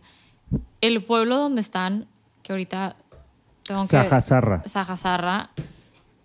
Estoy impresionada cómo le han metido esfuerzo. Hay muchas cosas culturales y es un pueblo que Nada. Nada, o sea, Nada. ¿Viste el, el- el museo este que tienen como el, el de centro? el de- castillo. sí. eh, no, no entramos No, al no. castillo, pero... No, el castillo de los Líbano, la familia Líbano, no. Ah, ok, ok. Adentro hay un, hay un museo enfrente, en el centro del pueblito de Sí, Sajazarra. no nos dio tiempo. Ah. O sea, iba muy... Tenía la visita... en es de los mañana. pueblos más bonitos de España. Sí, me encantó. O sea, yo estaba impresionada. El pueblo es espectacular. Le han metido mucho arte, muchas cositas por aquí y por allá. Ah, O sea, hay mucho que ver en un pueblo tan no reconocido. Y bueno, con él la visita fue de eso de que sacó papel, déjame te hago el mapa explicándome y yo ya sabes, como mis notas, ¿no? Me arrepentí de que no me llevé la libreta, pero entonces fue, bueno, gracias, pásame ahora tu papel y tu pluma y empecé a tomar notas arriba de eso, que lastim- las- lastimosamente no lo traigo aquí. Con él lo que me impactó fue, sí, está haciendo vinos en La Rioja, tiene una mentalidad de, de que quebrar un poquito más las reglas eh, y le mete más garnacha. Y todavía considerando global warming y estas cosas hace sentido. eh, meter otras uvas que tempranillo. Pero el vino, que ahorita de hecho estaba texteando con él en WhatsApp, me acaba de partir el corazón. El vino que más me gustó de todos fue el blanco con skin contact, 42 meses en barrica. Espectacular. O sea, yo estaba tipo, wow. Eh, te recuerda por tanta barrica como que a Borgoña, pero luego tenía notas de eso que sacas en un Riesling viejo de petrol así intensos. De lo primero, sentía que me mezclaron de mis cosas favoritas. Un Riesling viejo, o sea, un Riesling ¿Es con un Viura? Mezcla de blancos, ¿Sabes que ellos es- sí hace de las, las viñas muy viejas que está trabajando con ellas tienen de repente Te voy a decir variedades. cuántas son, ¿Pero por qué te rompió el corazón? porque ya me dijo que no va a volverlo a hacer exactamente igual. Ah, O sea, son 42 meses en barrica, yo pensé, ok. vieja. Este. Pero no pasa nada. Digo, te- está padre que nunca sea igual. a ver, sí- ¿qué tal, siempre- si, ¿qué tal si la hacemos el miércoles temprano, como a las 10, Sí. y hacemos, invitamos a Oscar? Ay, sí. Ah, Le Pero bueno, mandamos ya el- está vendimiando, entonces hay que, hay que Eh, sí, preguntarle son la- bien. Van a ser las 6 de la tarde ya, entonces no Sí. pasa nada. 10, 10 Ah, más claro. 8, 18, no, son las sí. 10, 18, son las 6 de la tarde. Sí, está y bien. nos metemos, 11, y nos 10. metemos a detalle en sus el vinos miércoles porque hablamos de, pu- sí, el miércoles hablamos de Oscar Alegre, que son Sí. grandes vinos. me lo y voy a saltar ahorita Sí. porque Mi comida es a la 1.30. Está perfecto. Yo bien. tengo que irme, los voy a dejar para que sigas, Dani, terminando, porque Ajá. nada más les quiero compartir. Le, le mandé el episodio a Christoph, el pasado.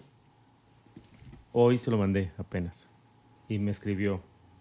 A ver. Se lo mandé sin decirle nada, nada más hoy a las 11.01 le mandé el episodio 14, Cata Ciegas y Gebustraminer. Y me pone dos caritas, como una riéndose y otra con sudor. Dice, ya mejor cambiamos de nombre el cascabel a cascarrabias. Qué buen humor tiene este güey. Porque yo creo que hablamos de, de su humor en el episodio. Entonces, Sí. está haciendo... Dice, ya mejor cambiamos el nombre de cascabel a cascarrabias.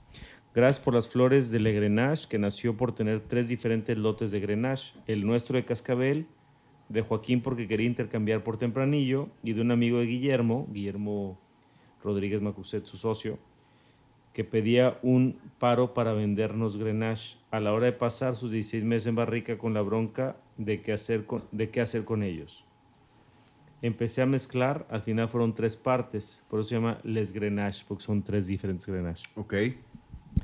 Cuando desembarricamos en el tanque quedó turbio por semanas. Ya chequé con laboratorio y todo, porque turbio se queda, porque turbio se quedaba y de repente de un día a otro, entre paréntesis, porque lo probaba todos los días, estuvo claro. Entonces lo embotellé sin filtrar. Clarificante tampoco usé. Lo demás es convencional, también.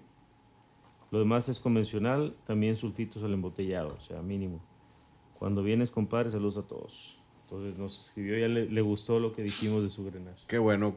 Digo, tipazo y súper... Es Gran un mega value. Sí. Entonces yo con eso quería yo despedirme para que sigas. ¿Qué otras bodegas nos faltan? Hiciste Mastro Bernardino, Astovisa, La eh, eh, Pujanza, fui a Fe- eh, fui, perdón, fui a después de eso fui a Cote y a Comenge. Hijo, Cote lo voy a, me lo voy a perder, pero lo escucho al rato, porque tengo que tengo una cita a las tres, medio lejitos de aquí. No, Cote- dale Cote y, y... y Comenge, Álvaro. Ah, Que buenísimo. con Álvaro la visita estuvo muy divertida. Qué tipazos. Sí, Todos. qué- tipazos. Todos. Tipazos. O sea, de verdad que. Creo que ese O sea, ese- no hay uno que no diga. Es que de Wow. to- a todos dices, quiero ser mejor amigo de este güey. Sí. Sí, sí, sí. Álvaro, llegamos, llegamos, ya te voy a dejar, y a ti también, para que ustedes tres hablen lo que quieran, pero ahora que fui con Álvaro, que fue en julio, no sé, como el 13 de julio, algo así, llegamos y, y nos recibió porque yo le he dicho que llegaba a las 2, pero salimos, ¿de dónde veníamos, Mars, ese día? Salimos de Parida Comenge. Estábamos en San Sebastián, en Río Genaro, estábamos en Aro. Están iguales. Hoy estábamos en Aro y, y salimos de Aro, pero pues tuvimos que entregar el DEPA que bueno, la casa que rentamos, entonces en lo que llegaba la señora y le entregamos el Airbnb todo, nos salimos más tarde y después paramos en algún lugar. Pues del castillo nos fuimos a comer, ¿no? Ah, no, después de Aro fuimos a Cuscurrita. Estábamos en Cuscurrita y Cuscurrita. Sí, estábamos en Cuscurrita, en el castillo. Pero pues en lo que salimos, te despides de Juan, pasa mucho tiempo. O sea, en lo que. Yo me di cuenta. No son dos bodegas por día. Porque decía una en la mañana o en la tarde. No. No, es, Es un- una al día. Claro, si no, no, no disfrutas. No. Entonces, no lo- se puede. pero ahí nosotros estuvimos ahí en el castillo dos días dormimos. Entonces en la mañana ya era lunes y Juan ya estaba en su oficina. Entonces en lo que nos despedimos y salimos. Y, la verdad es que en algún lugar era Marcel que no salía a tiempo, en otro era Marcelo, en otro era Daniel, verdad que nunca salíamos a tiempo. Y le marco a Álvaro y le he dicho, le he dicho a las 12, calculando mis tiempos, al final le iba avisando y no vamos, no vamos. Todo el tiempo le estoy avisando con mucho tiempo, voy retrasado, voy retrasado, que es lo que recomiendo a todo el mundo cuando vaya a una visita de bodegas, avisen con mucho tiempo, Sí. porque sí es normal que te retrases en otra visita, pero avisa para que la gente no esté ahí. Y acá lo que nos pasó es que nos cocinaron un lechazo espectacular, pero llegando Álvaro, qué, qué- qué- qué hermoso buen humor, sentido del humor tiene ese güey. O sea, su, Sí. su, su, eh, su forma de ser es todo positivo, todo bueno, todo risa, todo. O sea, ese güey nunca lo ves negativo. Es buena Y- persona. Y llegamos, aparte que le estoy avisando, llegamos y dice, cabrón, qué lindo con cuatro horas de, ter- de retraso. le digo, te estoy avisando, compadre. Dice, sí, pero bueno, tal, o sea, me recibió reclamándome de buen humor. O sea, todo es positivo, probamos unos grandes vinos, estuvimos con Rafa Cuerda, mandamos unos videos acá que subiste en, en la cuenta. Y después de... ah, sí. Ah, ya no me acordaba. y después de Álvaro, pues la experiencia con Cote, que fue espectacular también. Que te marcamos con, o sea, con Cote. Sí, que, que hicimos el... Buen episodio ese. Eh, que no, Sí, que güey. Cote no nos contestó, que nos contestó primero. Cote tenía que hacer la cena. Estaba Carlos, el que fue el que nos Carlos hizo el episodio, ¿sabes? hizo el episodio un rato y luego dijimos, y luego Cote, bueno, pues el siguiente. Ya. Total Sí. que puro personaje. Puro, vas, eh. a, vas a hablar de Comenji y de Cote. Sí, voy a hablar de ellos dos. Hijo, me voy a perder porque seguramente va a haber cosas muy interesantes. No, el- pero ahorita yo es te hago el- un recap de todo. Ese es el reflejo de la tienda. De, Sí, de si no te vas a traer algo de al- un personaje que realmente no te caiga bien, una persona que no te caiga bien por más que su vino esté bueno, Ah, si no hay química, no. no, No. va a haber, eh, no, no va a existir ese spark, ¿no? Entonces, es reflejo de la tienda que se le da amor a cada bodega, no nada más están ahí en un, eh, pues ahí, puestos en, en- en cualquier... no, y cada bodega le da su amor. Digo, Están en su casa. sí. Falcon Man, out. Ay, ahorita nos vemos. Ay, Cada bodega, lo que me di cuenta es que le da su amor lentes. a su manera. ya estás viejito. Ya. Este, ahorita, ahorita hago el resumen de cómo cada bodega le da el amor a su manera, pero, o sea, después de estar con Alegre Valgañón, con Oscar y con Eva y su familia y que nos hicieron de comer y estuvo espectacular y la verdad increíble, ya hablaremos esto en otro episodio. Ahí se las dejo para que regresen O sea, ya, ya, ya eres parte del podcast. No, pues no, no, vi, o sea, no vivo aquí, ¿verdad? Entonces la siguiente semana sí. Sí, sí estás. siguiente. No, estás invitada. Este, pero luego de ahí, terminando, nos fuimos con Cote y pues ya llegamos, o sea, era una carretera de manejar dos horas para irnos a Peñafiel. Ya llega Cote por mí, por mi mamá, iba con mi mamá y nos dicen, los quiero llevar a, a los viñedos que más me importan, los más emblemáticos, los que de donde está sacando las uvas para el vino Carlota.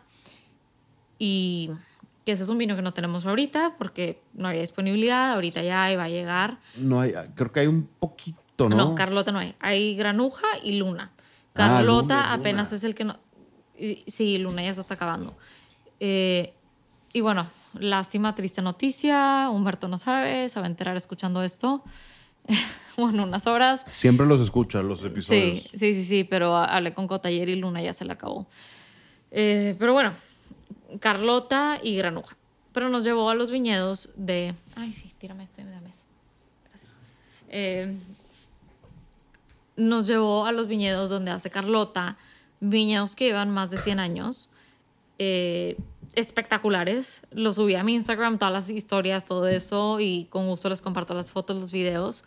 Como nos tocó... Danos tu, danos tu Instagram, Dani. Ah, sí. L. Daniela Garza, ¿verdad? L. Daniela Garza en mis highlights. A ver, no soy blogger, pero sí en mis highlights dejo como que de comida de países y de vino y viñedos y lo que sea. Mars, ¿quieres? No, gracias, que ando tomando café. Este, Yo tomo puro dejo ahí mate. todas las historias de los lugares que visito, cosas que recomiendo y demás, por si necesitan algo. Nada más porque mucha gente, amigos, no mucha gente, amigos me pedían. Entonces, pues mejor ahí te lo dejo y te mando tú.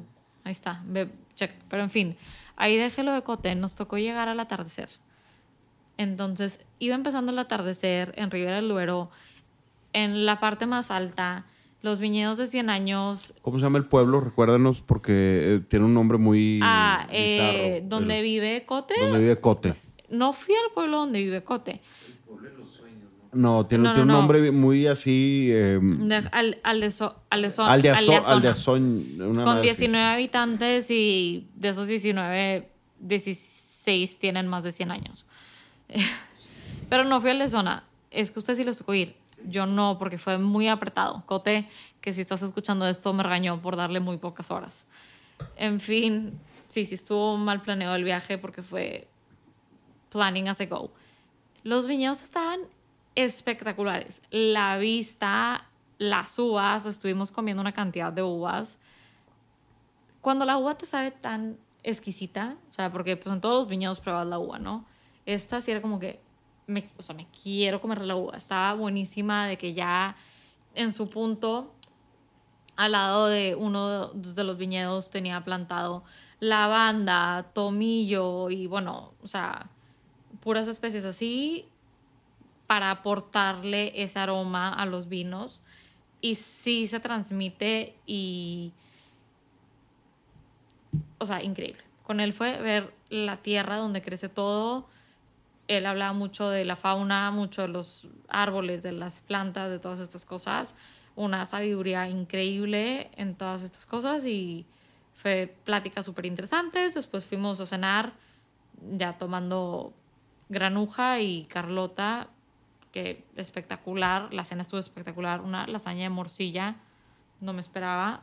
Buenísima. Hijo, yo no, no, no soy fan de la morcilla. Híjole, Me- yo me hice fan este, en este viaje. Por alguna razón algo tengo con... Hasta Ah, el black no sé. pudding en Inglaterra me hice... Y ahorita me voy a echar un comentario de la sidra. Pero bueno, este... Increíble. ¿Qué pasa, Mars? ¿Qué pasa, Súper Mars? padres las, las conversaciones. Súper padre cómo habla de mantener todo en balance en el ecosistema de los viñedos. Realmente hay demasiada alma en el proyecto y creo que se refleja en el vino y creo que se refleja en cómo, o sea, la relación con la tienda. Súper divertido. Y después, al siguiente día, tenía junta con Álvaro a las 12. Me la cambia a la mera hora a las 10 de la mañana y nos habíamos dormido a las 4, ¿no? Entonces ya mi mamá yo muertas, yo que, oh my God. Y ya, fuimos con Álvaro, me estaba platicando de los planes de expansión que tienen. Plantaron nuevas, eh, pues crecieron el viñedo y van a crecer eh, el área para vinificar y todo. Me estaba platicando los planes de expansión, planes que tiene a futuro. Muy, o sea, muy interesante. Al principio fue plática como de negocio, de esos temas, muy interesantes. Catamos todo- todos, todos los vinos. ¿Años Mu- actuales o algo...? O sea, lo que viene, lo que va a venir acá, eh, unas cosas que no llegan acá, porque la producción es muy baja, y al Villo Mayor, que hablando de uvas raras, al Villo Mayor antes se usaba nada más para mezclar en Ribera del Duero, hasta que en el 2019 la DO ya los dejó hacer un vino 100% al Villa Mayor, que es blanco. Antes ellos para vender blanco iban a rueda, hacían ahí sus joint ventures, compraban lo que sea. Y bueno, o sea, primera vez que probó el Villa Mayor, porque fue 2019 cuando les permitieron. Probamos botella 2019. Álvaro quería que probáramos la 2020 porque dice que está mejor, pero no encontró una botella dice, "Se más- y ya la estaba buscando desde hace semanas. Dice, no, seguro ya se vendieron. Y le pregunté, lo interesante es que le pregunté, ¿cuál es el perfil del Villa Mayor? O sea, ¿cuál es este perfil? Porque como hay barrica y todo esto, no, o sea, no, no sé decir y nunca lo he probado en otros lados y pues no saben. todos en Rivera Duero están experimentando, haciéndolo de diferentes maneras, conociendo la uva al 100% y que no sea mezcla. Entonces va a ser algo interesante en los siguientes años, cómo todas las bodegas de Rivera del Duero usan esta uva. Y aparte, haz cuenta que muchos de los viñedos los habían arrancado, porque como no te dejaban más que mezclarlo, lo habían arrancado, pero todavía él Creo tiene que unos Al- 100 Álvaro años. nos contó hace tiempo. Espérame. Sí, El vi. ingeniero se enoja. El. Ah, hay un. Creo que Álvaro nos comentó que, que sí, el, el perfil de, de Albillo no lo conocían en sí, como, como tal. Conocían solamente el, el perfil Para mezclar. en mezclas y demás, porque en Rivera, inclusive hasta Vega Sicilia, tiene plantillos de, Sí. de albillo. Y no estoy seguro si Carmen tiene albillo, si no, corríjanme los que lo hayan probado, porque creo que sí hay algo por ahí, eh, que es un clarete, eh, que está bien interesante, Carmen. Eh, ya deberíamos, cuando hablemos con Álvaro, lo, lo abrimos. Y el, para todos los que nos escuchan, creo que ya lo hemos subido. Y en España creo que lo encuentran pidiéndoselo a Álvaro o en alguna de sus tiendas de conveniencia. No sé en dónde. Pues no sé, pero para mí fue una sorpresa probar una uva que nunca me había tocado en el 100% y estoy muy intrigada para saber qué van a hacer con ella a futuro. Y ya después de la visita con Álvaro, de probar todo, aparte la bodega tiene vista al castillo de Peñafiel, hermoso, o sea, las vistas espectaculares, increíble, y de ahí nos fuimos a comer lechazo, que también estuvo espectacular. Qué padres vacaciones, todos, puras vacaciones, Sí. güey, todos, o sea, Pero, Pura, pero- pura chamba. todos Pura- en la ajá, a ver, cada quien escoge su chamba, Sí. perdonen. chamba. Perdonen. Sí, segu- seguro. güey. Eh, sí, ya de ahí lechazo y ya me fui a Madrid y pues ya se acabó el tour de vinos.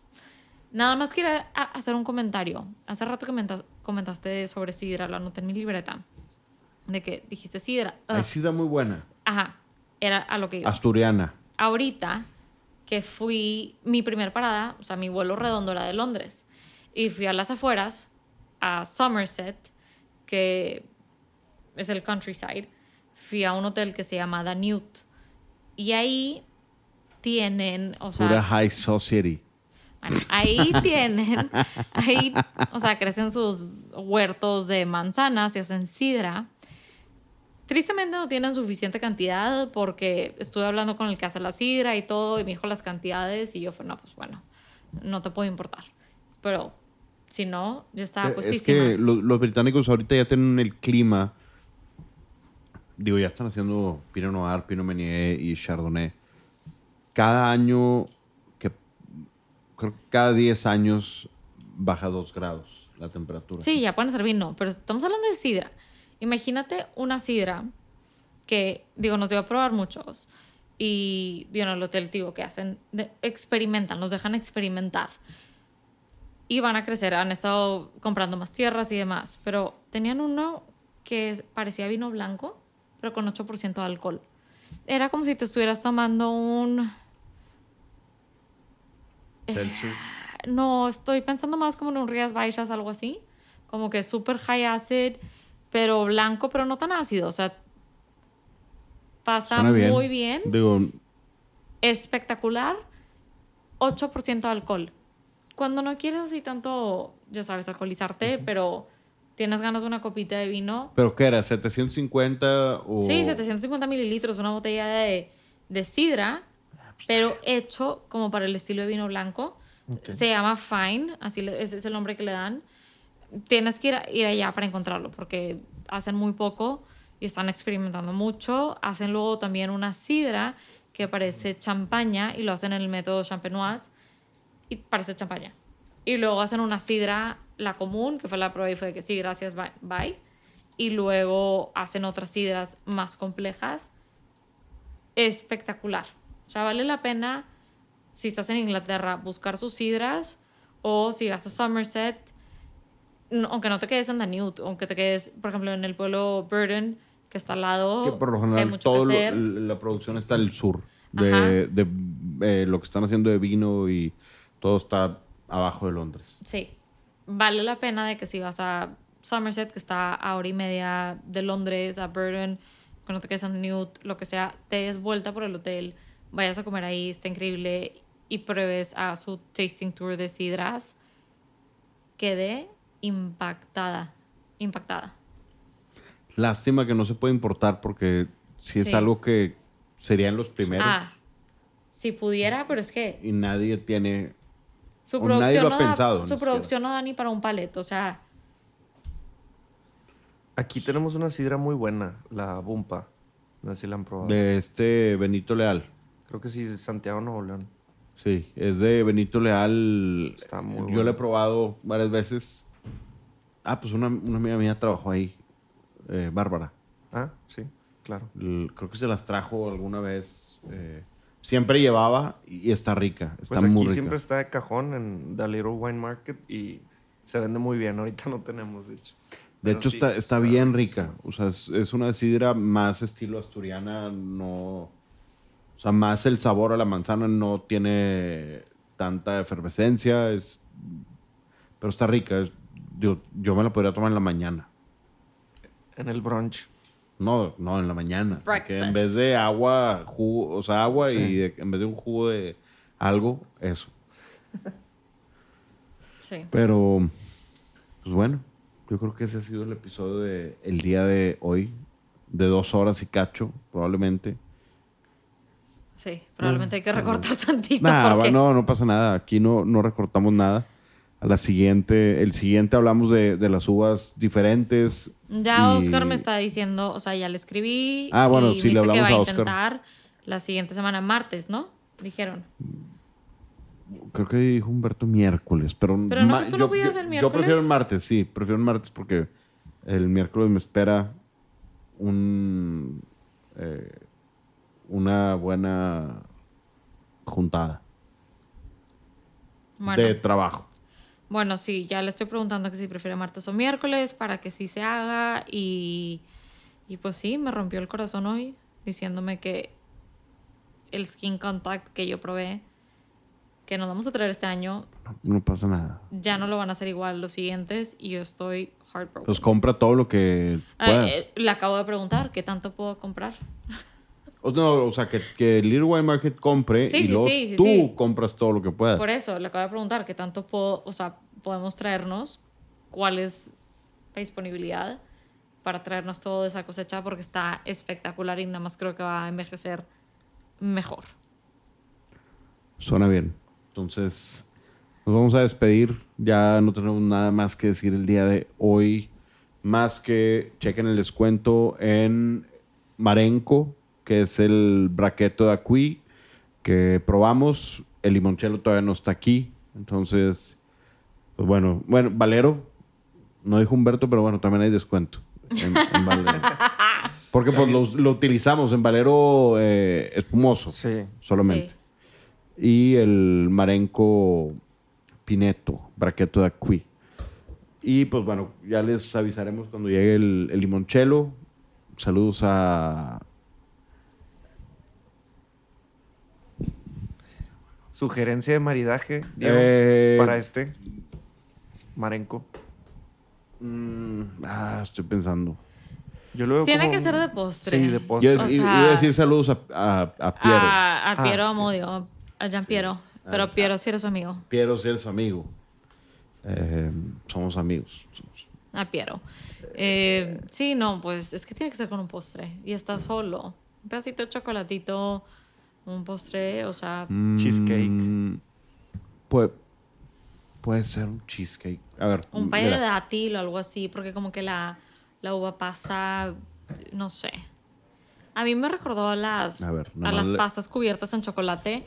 Por eso fue como que pues algo con chocolate, pay de dátil, tipo el pay de dátil libanés.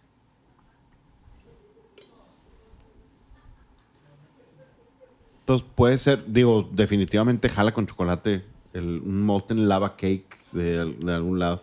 No, bueno, no friegues. Sí, o sea, oigan, vengan, compren la mejor calidad de braqueta de Acui porque, a ver, No estoy diciendo de chilis, pero- Marenco hace cosas muy buenas y tú los quieres dar chilis. Mira, ok, ori- ¿sabes qué? Con, con, ah, ay, güey. Si en su casa se hacen un PBJ sandwich, Ok, Eh, con ándale, esto más jala- realista. Con Jala pan brioche. ándale con un pan brioche. Uy, sí, de bread. Jala bien, Pues bueno, Está ahí bueno. está. Ahí está. muy rico. Bueno, pues nos escuchamos a la siguiente. Gracias a todos los que nos sintonizan todas las semanas. Este es el episodio número 15. Esto fue The Wine Connection Pod. Y gracias por estar aquí. Gracias. Nos vemos allá. la siguiente semana. Daniela me interrumpió en mi frase, pero bueno, adiós. Lo hice adrede.